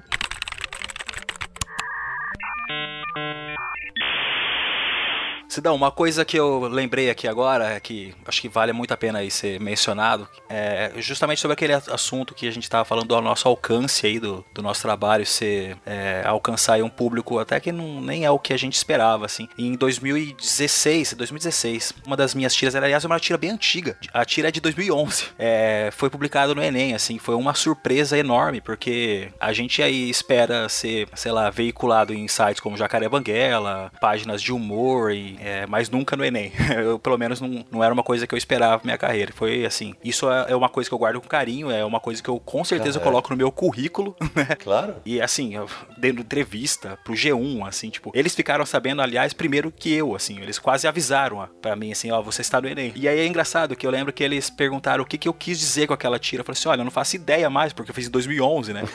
É, foi até difícil, eu tive que elaborar uma resposta na hora, assim, do que eu queria dizer, e aí foi publicado. Eu tenho esse print, eu vou enquadrar essa, essa matéria, eu fiquei um dia inteiro na capa do G1, assim, sabe? Que legal, cara. E, e qual foi a tiragem, Will, da prova do Enem? Eles disseram que foi, é, naquela ocasião, 8 milhões de pessoas fizeram a prova. Ô, louco, É. cara. Pense, numa tarde. Eu, eu costumo dizer que é, 8 milhões de pessoas viram a minha tira, mas é, nenhuma delas notou que essa tira era minha, né? Eu tenho um cunhado mesmo que eu liguei pra ele, cara, você fez a prova, eu fiz, fiz. Você viu que tinha uma tira minha? Não, não vi tira sua nenhuma lá. Era uma tira minha, que era um robô, assim, fazendo uma selfie em Marte. Ah, eu vi sim, não fazia ideia que era sua essa tira. Óbvio. 8 milhões de pessoas leram, analisaram e comentaram sua tira. Exatamente. E eu acho que ficaram com ódio de mim ainda. Filho da puta, tá atrapalhando a minha. O que, que esse cara quis dizer? E isso é engraçado, né? Porque se, eu- se depois eles falam assim, o que, que você quis dizer com aquela tira? Eu falo assim, olha, o que eu quis dizer não é nenhuma daquelas alternativas que vocês colocaram ali. É outra coisa. e aí, o que, que pode acontecer? com a- O René vai ter que ser cancelado essa pergunta aí, se eu disser que nenhuma daquelas... Não, eles vão emitir um comunicado oficial que você não entendeu a sua tira. É, exatamente. Agora me fala uma coisa, meu trio de convidados. Os três com praticamente 10 anos de carreira, eh, publicando em internet e tal. É, agora há pouco vocês brincaram que estão se sentindo mais velhinhos, né? Em relação às novas gerações que estão surgindo. Já rolou aquele momento de quadrinista novo de internet virar assim, pô, você é minha inspiração? Já, comigo já rolou. E É curioso você falar isso, porque tá rolando muito uma coisa agora que eu vou ter que me acostumar, não tem jeito, porque só vai aumentar daqui pra frente. Da pessoa chegar e falar: Eu conheço você desde quando era criança. Bem-vindo ao meu mundo!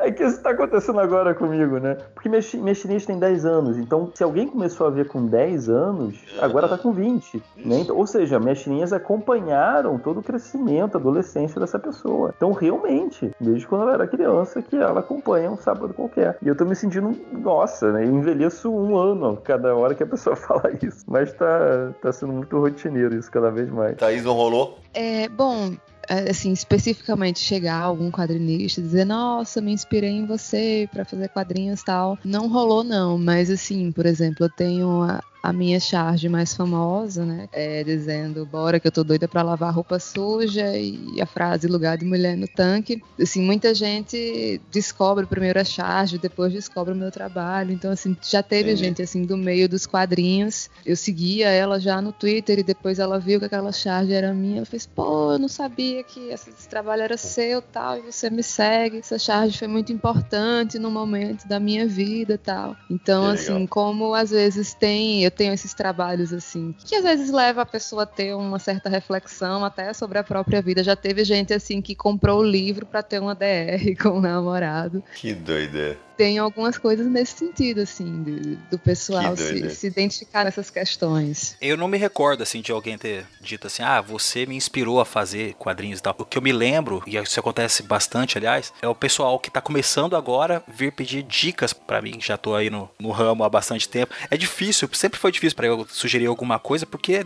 nem eu sei muito bem como eu cheguei até aqui, sabe? O que eu falo é, sei lá, não- é o- é o que o Ruas disse lá no começo, não faça por dinheiro, porque isso não vem assim rápido, sabe? Você vai, e, e se você se basear apenas nisso aí, você vai desistir com certeza. Eu lembrei agora que o Capirotinho, Opa, Guilherme Infante. Guilherme Infante, ele falou que ele se inspirou no Luciraldo, meu personagem que é o Capeta, né? Olha aí. Nova geração também. É isso mesmo. E aliás, uma coisa muito louca, é, para quem vai a eventos de quadrinhos, isso é muito legal. O Will e o, e o Carlos, eles têm filas enormes, cara. Esses caras, eles levam produto, eles vendem muito, né? Eles são puxadores de venda, assim como o Fábio Koala também é. Tem vários dos quadrinistas online, tem essa legião de fãs, tem seus clubinhos, né? E, mas acho, meu amigo Will Leite, que não tem ninguém que tenha uma passagem tão, eu diria, exótica quanto meu amigo Carlos Ruas, que é que tem fãs do sexo feminino e do sexo masculino, vão lá pedir para autografar os peitos. Isso. Eita! Como é que isso começou, Carlos? Cara, eu, eu sei como isso começou. Uma menina veio no Anime Friends, já deve ter uns 5 anos, e ela falou que queria pedir uma coisa inusitada. Aí eu falei, ah, bem, dependendo do que seja. E ela tava com o namorado do lado. E ela falou, eu queria que você autografasse os meus peitos. E aí na hora que ela falou isso, eu olhei pro namorado dela. O cara era um ogro. O cara de ter uns dois metros, largo, sabe, grandão. Na hora que eu olho pra ele, tá com um sorriso de uma ponta a outra, uma cara de safado, assim, fazendo sim com a cabeça. Eu, bem, ok, né? Foi um pedido muito inusitado. Vamos lá, vamos autografar os seus peitos, sem jeito, total sem jeito. Sei lá, cada um com seu fetiche, né? Aí na hora me instalou uma coisa na cabeça que é o marketing, né? Eu, Nossa, um vídeo disso no Instagram, você tá no Facebook, você tá Meu rolando Deus. seu feed do Facebook, aparece peito. Você vai parar pra ver. O que, que é isso aqui, né?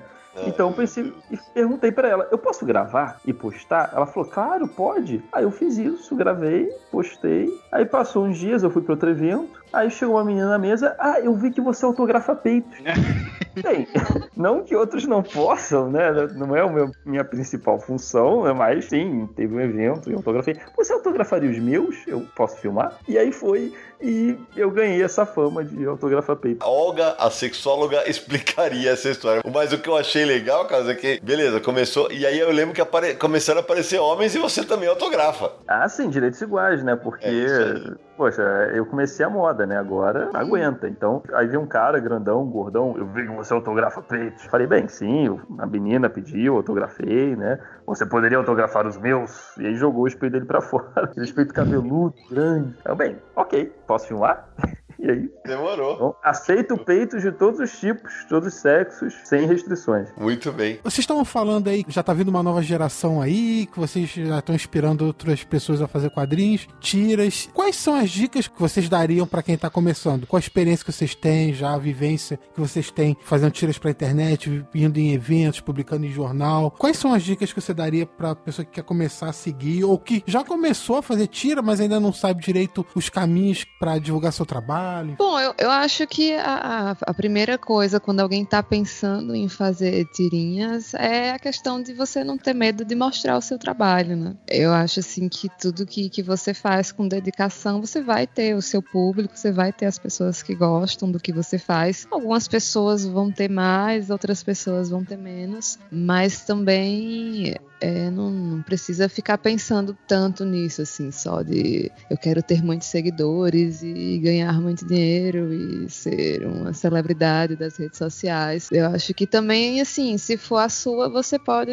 curtir mesmo, fazer o que te der vontade. Enfim, eu acho que não, não na verdade, não, não, claro que existem maneiras de você produzir, conseguir manter uma produção diária e conseguir alcançar mais pessoas, mas você também pode criar a sua própria fórmula. Você não, não precisa seguir as fórmulas que outras pessoas têm. Você encontra aí o seu caminho e a maneira que você gosta de fazer quadrinhos, de fazer tirinhas. Algo que eu acho muito importante aí é, é a originalidade, assim, do, do conteúdo. É, e eu falo isso nem como um grande exemplo, porque como eu disse, eu comecei me inspirando e praticamente copiando mesmo estilos que estavam na moda no momento. Mas as coisas para mim só começaram a dar certo mesmo quando eu assumi um estilo próprio ali, sabe? Que era mais a minha cara, era mais que eu gostava mesmo de fazer, aí sim eu comecei a ser visto como o autor do Will Tirando e, e aí por diante. É, isso foi importante. Eu acredito que você fazer algo que tá dando certo no momento, para muita gente, não, não vai te destacar em nada, assim, sabe? Bem, é, para complementar, vocês já falaram o que eu falaria também, então resumindo, faça por prazer, não faça por dinheiro. Como eu falei inicialmente, dinheiro é uma consequência de um trabalho bem feito, então pense no seu trabalho, pense no tesão que você vai ter em fazer isso. Segunda coisa, fique bêbado de tanto ler quadrinhos, pegue as referências, por que, que esses caras funcionaram, por que, que esses caras deram certo, sabe? Leia Laerte, Angeli, entre outros. Leia bastante quadrinho para você conseguir pegar essa essência. E a terceira coisa que o Will tinha falado, originalidade. É, qual é o seu traço, qual é a sua identidade visual? O que você coloca nessa tirinha que é a sua assinatura, que a pessoa olha e fala, pô, esse é fulano. Você vê o traço do Zeraldo, você não precisa ver a assinatura, você já sabe que é o Zeraldo, aquele traço é muito forte. Então, qual é o seu traço? Qual que é a sua assinatura no seu desenho? Isso eu acho muito importante. Muito legal. E só antes da gente terminar, me fala uma coisa. Vocês acompanham também o Web Tiras do exterior? Porque também é, é, um, é um fenômeno mundial, né? Tem no mundo inteiro.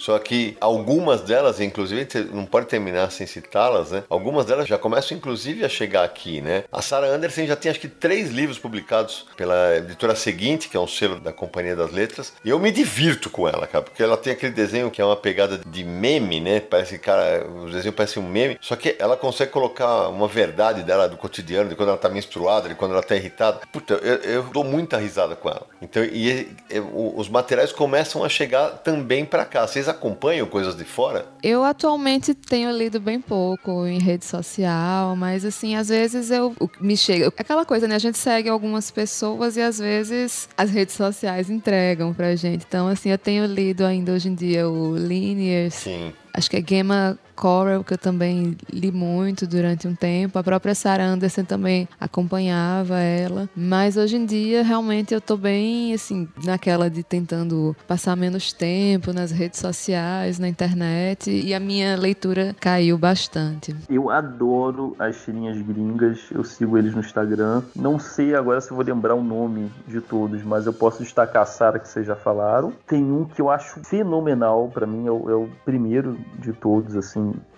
de, de, gosto e humor, que é Shen Comics. O nome do cara é Shen, não sei se é assim que se pronuncia, mas é Shen Comics. Eu acho que é sensacional esse cara. Tem um Instagram também que eu acho fofinho, é um humor fofinho, chamado Wawawiwa, tudo com W, Wawawiwa. Eu acho um humor muito fofinho, muito bonitinho. Mas os que me vieram à cabeça foram esses dois. Ah, e tem um muito exótico, que é Beelzebub. É, é exatamente. É, são tirinhas de. É uma família de metalheiros. É muito interessante. Tipo família Adams. É uma família metalheira. É Beelzebub. Bem interessante isso. É, o meu favorito, assim, eu, não, não, eu tentei recordar alguma coisa que eu tenho consumido aí, mas o que o meu favorito é, é, é o Linears mesmo. É, é o que eu sigo e, invejo muito, assim, porque eu acho ele fantástico. Para mim, o Liners é um dos maiores tiristas do planeta e não falo só dessa época, não. Eu acho ele, cara tem uma sensibilidade que é fora do comum, cara. É realmente impressionante.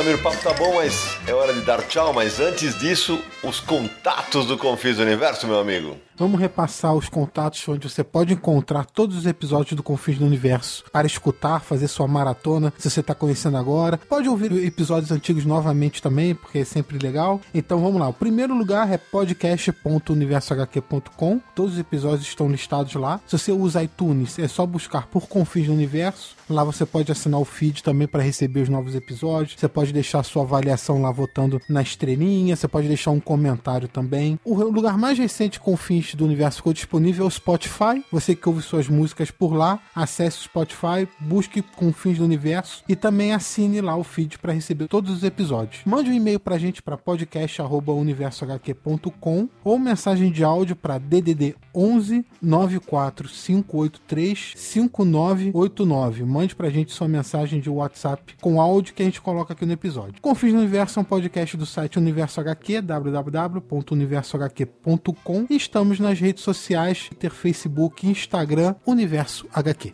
É isso aí. Meu querido Samir Naliato, me diz uma coisa, antes de te encaminhar para o final do programa, hoje temos aquela sessão bacana de contatos com os nossos ouvintes? Temos sim, os ouvintes nos mandaram tanto mensagens pelo WhatsApp quanto por e-mail. Então vamos começar aqui a ouvir umas mensagens deles, né? Eu queria lembrar também, quem estiver nos ouvindo e gosta de mandar mensagem pro Confins do Universo para sua voz aparecer aqui, trocar uma ideia com a gente, por favor, mande mensagens, é, se possível, mais compactas, mais rápidas, porque se for muito longa, não dá pra gente colocar, porque vai ocupar muito tempo do episódio. É verdade. Então, mensagens mais curtas, a gente pode colocar mais pessoas e trocar mais ideias. É, eu sempre falo disso, né, Samir? Porque se mandar até dois minutos, dois minutos e meio, tá valendo tal. Agora, quando vem uma mensagem de cinco minutos, gente, é difícil, né? Porque é, o tempo é, é um só. É, e o mesmo vale para mensagens de texto. Se vocês mandarem para nós uma carta de 10 mil caracteres, você não vai conseguir ler tudo, não tem muito jeito. Se você puder ser mais sucinto, para nós melhor e aumenta a sua chance de participar do Confins do Universo. Então vamos lá, Samir.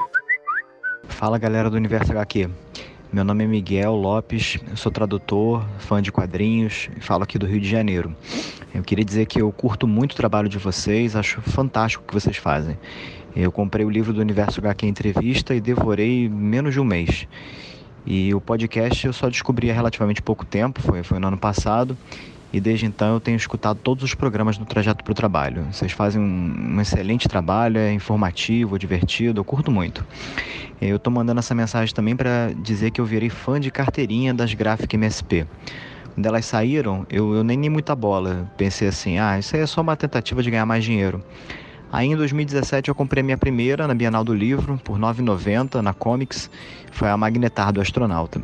De início eu não, não curti muito, achei a história meio espalhada, não, não, gostei. Mas esse ano eu resolvi dar outra chance e eu comprei o Identidade do Capitão Feio.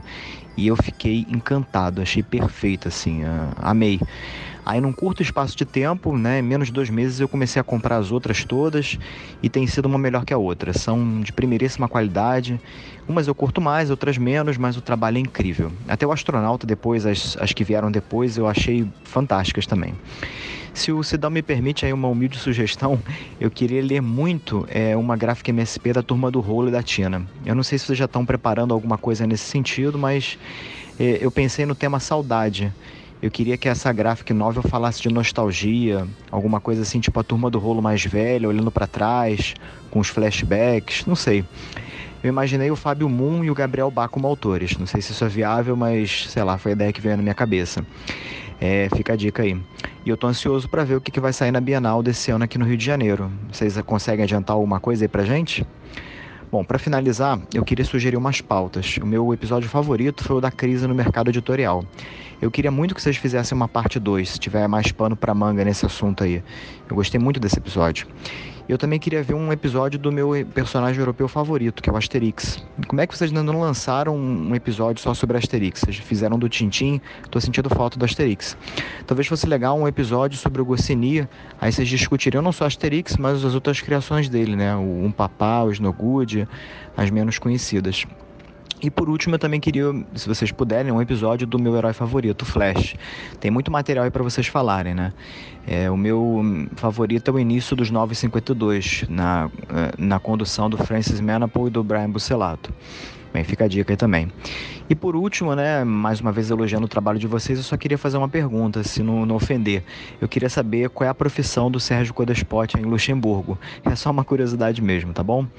Valeu, galera. Um grande abraço e continue o bom trabalho aí que vocês fazem. Fala, Miguel. Obrigado pela mensagem. Quanta coisa para responder pro Miguel. Vamos lá, Samir. Vamos lá. Primeiro, agradecer é, por você ter adquirido o livro Universal aqui Entrevista da Nemo, que foi lançado em 2015, né? Muita gente compra o livro, a gente felizmente tem um retorno muito positivo, né, Samir? Todo mundo gosta muito do livro, né? Sim, a gente gosta de receber as mensagens do pessoal falando o que achou do livro e quando encontram, postam fotos, quando compram, também mandam fotos. E isso é legal porque depois de, mesmo depois de quatro anos, né?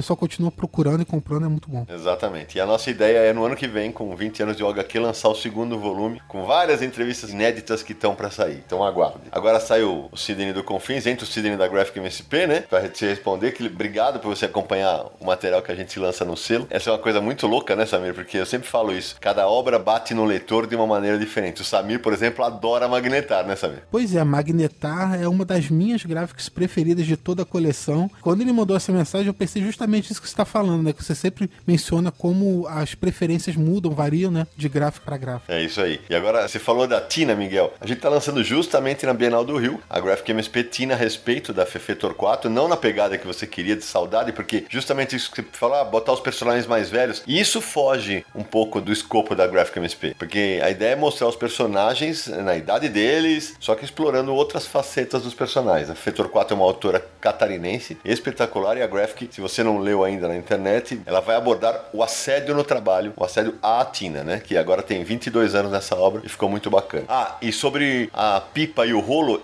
dois, os dois aparecem na história, mas evidentemente como coadjuvantes da Tina, porque é uma história com uma pegada um pouco mais pesada, exatamente como foi o Jeremias Pérez do Rafael Calça e do Jefferson Costa. E finalizando, citou o Bio Moon, é, eu já falei isso no meu Instagram, mas deixo claro aqui também, eu não tenho interesse de trabalhar com eles, assim como creio que eles também não têm interesse de trabalhar comigo. Miguel, alguns alguns tópicos que você mencionou aí nessa mensagem, fui anotando. Primeiro, Asterix. Sim, nós temos a intenção de fazer um episódio de Asterix, que está engatilhado, esperando só o um momentinho uhum. certo para a gente gravar. Vai rolar esse ano ainda. Flash. Acho muito legal a sua sugestão. Um personagem que vai agora vai fazer aniversário também. Tem muita coisa interessante para falar. Quem sabe aí não rola um episódio sobre o homem mais rápido do mundo. Mas para mim, Samir, a fase favorita do Miguel, o 952, não passa mais nem perto dos melhores momentos do personagem. É, para mim o melhor momento é a fase do Marco Wade, mas a gente pode conversar mais num episódio, quem sabe. Deixa isso no episódio. E sobre o Sérgio, é, lembrando, o Sérgio é tradutor, ainda traduz coisa pro Brasil mesmo. Ele presta consultoria sobre quadrinho. Ele tá escrevendo um livro também, um livro que é um projeto grande dele, que já tem algum tempo que ele tá pesquisando. Ele pesquisa muito, né? Ele tem um projeto de lançar um livro também. E tem as coisas dele no Brasil, com a família e tudo mais. Além disso, Miguel, a gente tem sim também o interesse de fazer um novo episódio sobre a crise no mercado. Aguarde.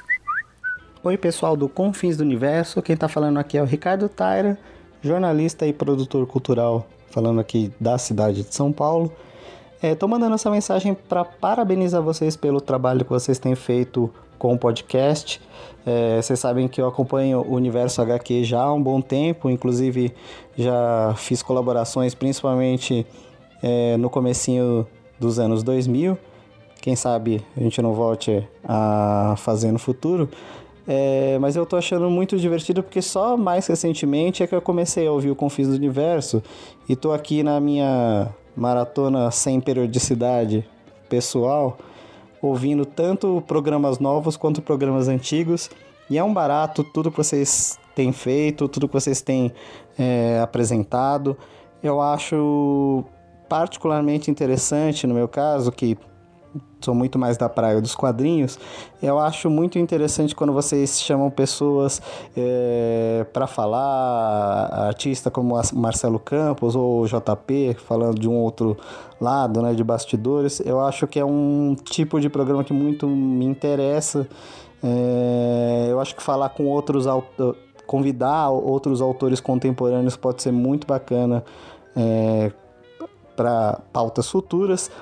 Uma outra pauta futura também que imagino que possa acontecer é um novo programa falando sobre financiamento coletivo, o crowdfunding, só que aí mais voltado para esse caso específico de financiamento recorrente, que eu acho que vale tanto para quadrinhos, como tem o pessoal Koala, Silane, a Carol Rossetti que fazem esse trabalho, também pessoal que produz conteúdo. Eu acho muito bacana é, esse assunto e também acho que, embora a equipe seja afinadíssima, né? É, tanto Sidney, Samir, Naranja, Codor Esporte, eu, eu, e os convidados também que são é, que são eventuais nos programas, mas eu acho que talvez valha a pena é, tentar com uma frequência ma maior a participação feminina, talvez um intercâmbio com o pessoal que faz cobertura de quadrinhos, tem o pessoal, por exemplo, como do Minas Nerds, do Políticas, as meninas que também muito, mandam muito bem na cobertura relacionada a quadrinhos e afins. Tá legal?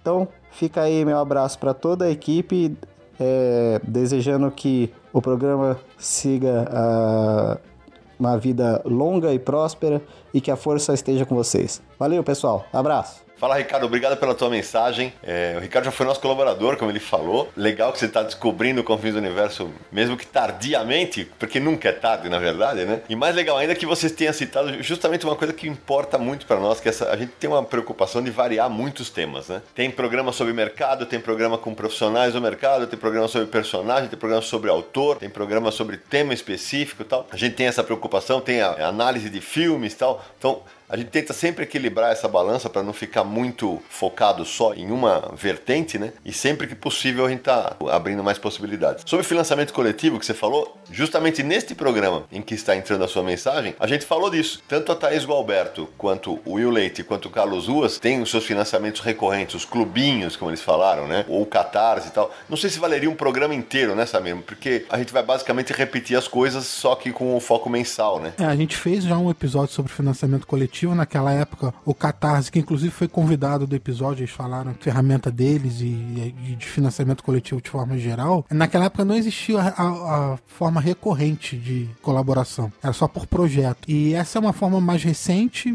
tem aí dois anos, vai fazer ainda. Então é sim uma maneira diferente de fazer financiamento coletivo, mas é, é mais nova e eu não sei se abordar só um lado cobriria um programa inteiro como a gente já fez, então fica meio complicado. Mas é uma coisa que as pessoas estão ainda aprendendo a usar é, às vezes tem que. Acho que a principal coisa que, que quem vai fazer uma campanha de financiamento coletivo é, tem que prestar atenção é qual o perfil do projeto dele. É um perfil para uma campanha fechada ou é para uma recorrência? É, acho que descobrir aí qual é o melhor que vai fazer uma campanha ser bem sucedida. É isso aí. E o último tópico, Ricardo, você mencionou, sempre que possível a gente traz mulheres para participar do podcast. É muito bom deixar claro, né? Os quatro que fazem o site há 20 anos quase, né? A gente é quem paga as contas, a gente que divide as contas e divide os prejuízos, especialmente, né? Mas a gente tem essa preocupação. Sempre que o tema nos permite trazer uma convidada que vai agregar, a gente convida. Já aconteceu de, de a gente convidar mais de uma num episódio, já aconteceu de a gente convidar e, e ela não poder participar, mas a gente tá sempre aberto para novas convidadas que agreguem ao conteúdo que a gente vai discutir por aqui. Ô Samir, no, é, no último episódio que a gente gravou, que falava de o que aconteceria ser e túnel do tempo, né? Ou What If e Elseworlds, o Sérgio citou o Jorge Caragoni e o Pedro Bolsa, que participou conosco lá de Portugal no episódio do John Bunny, respondeu aqui na, nos comentários do, do Universal aqui que o Jorge Caragoni foi um cara com uma carreira muito fugaz nas HQs. Ele foi editor da Marvel subordinado ao Jim Shooter. Nos anos 90, ele usou seus contatos na comunidade ítalo-descendente de Nova York para convencer o Bob Guccione, dono da Penthouse, a publicar a revista Penthouse Comics. Ele ainda editou a primeira meia dúzia de edições ou coisa assim. As edições que ele editou saíram todas no Brasil eram muito boas, concordo, porque eu li. Só que ele parece ter estourado todos os orçamentos do processo, boa parte do dinheiro indo para cocaína, palavras do Pedro Bolsa. Quando a Penthouse descobriu isso, ele foi afastado enquanto se fazia uma auditoria. Poucos dias depois, ele pulou do 45º andar do Marriott Hotel na Times Square. Tinha menos de 30 anos de idade. E aí ele cita: O Arif número 16 do Mestre do Kung Fu foi recentemente publicado em um ônibus do personagem lá nos Estados Unidos. Obrigado, Pedro. Vamos para a próxima mensagem de áudio? Vai. Fala Sidão, fala Samir, fala Marcelo, fala Sérgio. Aqui é o Juliano. É, sim, o mesmo que, que, que, que deu aulinha de inglês há uns tempos atrás aí para vocês.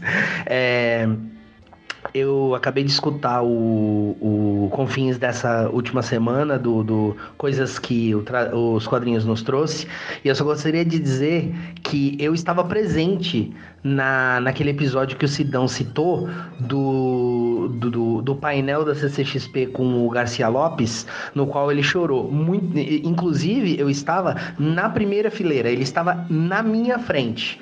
E acho que nem precisa dizer que eu, que eu assim, eu não sei se eu abraçava ele, se eu, se eu ah, reverenciava ele ou se eu chorava junto. Óbvio que eu escolhi a terceira opção porque, na verdade, eu não escolhi, né? É, continuem com um excelente trabalho e um abraço.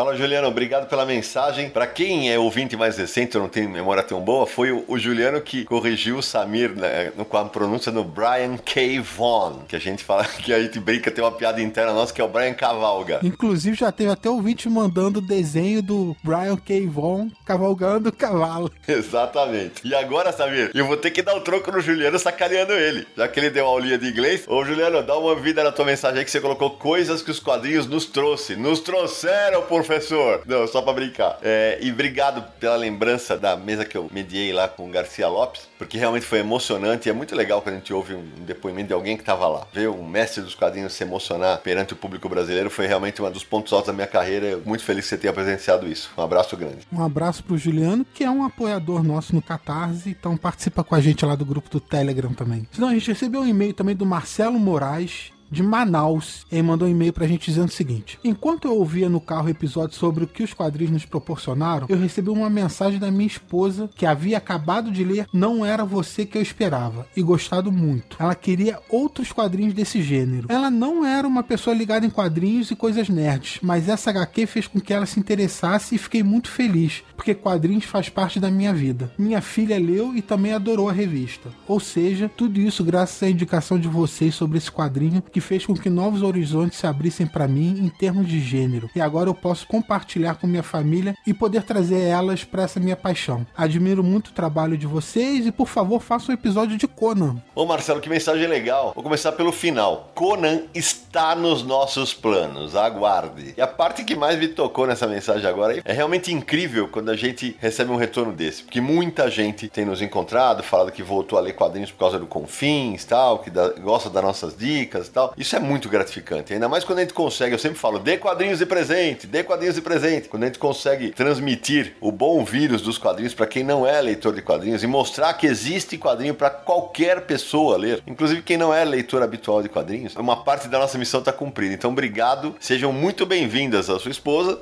e a sua filha também ao universo dos quadrinhos. Sidão, só lembrando que não era você que eu esperava uma graphic novel de Fábio Tomé, publicado pela editora Nemo. Tá em livrarias, lojas online, quem quiser procurar. É muito legal. Ele conta a história dele quando descobriu que a esposa estava grávida de uma filha que era portadora de síndrome de Down. E aí mostra como foi a reação dele, da esposa, enfim, o nascimento da criança, tudo isso. É isso aí. Ô Samir, antes de terminar, eu vou deixar aqui um abraço. Há, algum tempo, o Léo mandou uma mensagem pra gente de áudio e ele contava que ia para sessões de quimioterapia da mãe dele, ouvindo Confins do Universo, e ela nos ouvia. Aí, por uma daquelas coincidências absurdas do destino, eu descubro que o Léo mora no mesmo bairro que eu e que a mãe dele, a dona Ana Maria, faz aula de pilates no horário seguinte ao meu. E eu a conheci, ela tá muito bem. Eu tô muito feliz de saber que tanto ela quanto o Léo estão conseguindo vencer essa batalha. Então, um beijo pra Ana Maria, um abração pro Léo e obrigado pela audiência de sempre.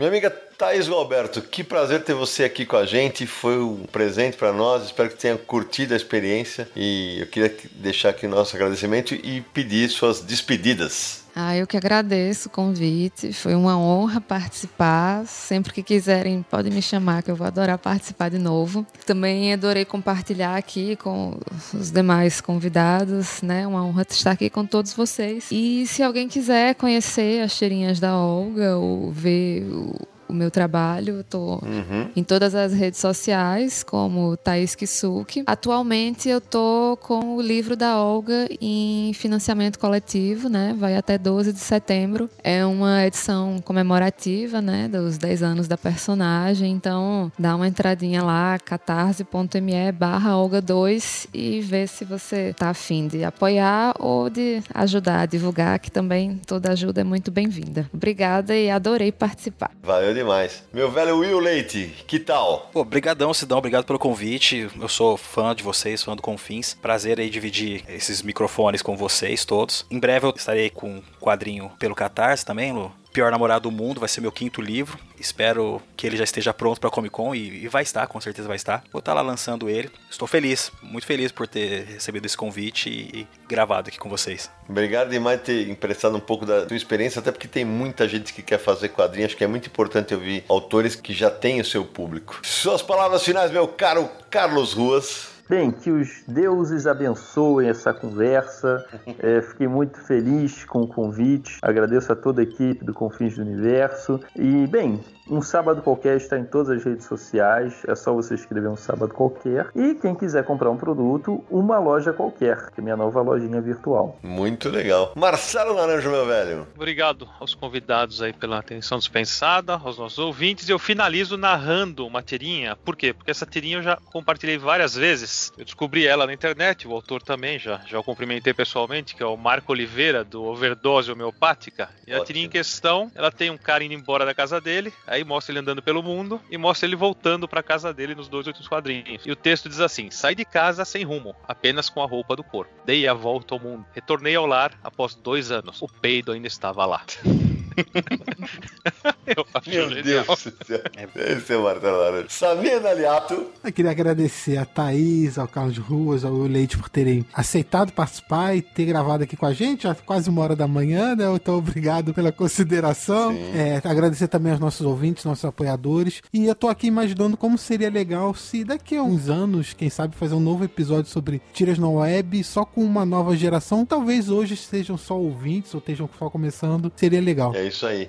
Tudo bem, tá dispensando a gente, não tem Chama a nova geração, seja feliz com a nova geração. Não, eu tô imaginando o Sidney fazendo a chamada vovô Naliato, direto de Petrópolis. Ai, ai, ai, meu Deus. Senti um ciúme aí, gente. Cabe todo mundo no mercado. Você Calma. prefere a nova geração? Tudo bem. Meu Deus, olha a ciumeira, hein? Deus tá vendo, Carlos Ruas. pior do que não ser convidado para esse novo, novo episódio é ser nem sequer mencionado pela nova geração, né? eu termino agradecendo a Thaís, ao eu, ao Carlos, Samir, Naranjo, a todo mundo que nos apoia no Catarse e a todo mundo que nos ouve, porque certamente o papo com esses três aqui vai inspirar muita gente que tá naquela, ai, será que eu conto as minhas histórias? Eu uso a internet, posso contar em tirinha, posso contar em HQ online? Sim, você pode. É, é fácil? Não, não é. Exige trabalho, exige inspiração, exige criatividade, mas o caminho existe. Basta que a pessoa persevere, siga em frente. E então vou terminar desejando que as tiras sigam sendo garantia de diversão eterna para leitores de todas as idades, seja no papel ou seja na internet. E a gente se encontra no próximo episódio de Confins do Universo.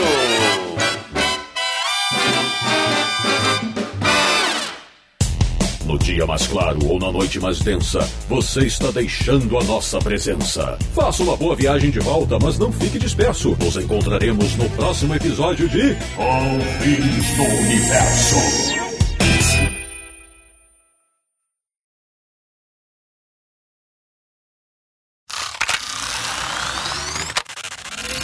Olha, essas coisas acontecem, gente. Assim. É, tudo bem. E às vezes acontecem coisas piores. A gente termina tudo e o Samir fala, não gravou! Aí, oh. alegria. Aqui, uma vez que aconteceu isso. O Sidney a gente sente ele rangendo os dentes, é muito, muito legal. Não, não, estão brincando, mas eventualmente acontece alguma coisa.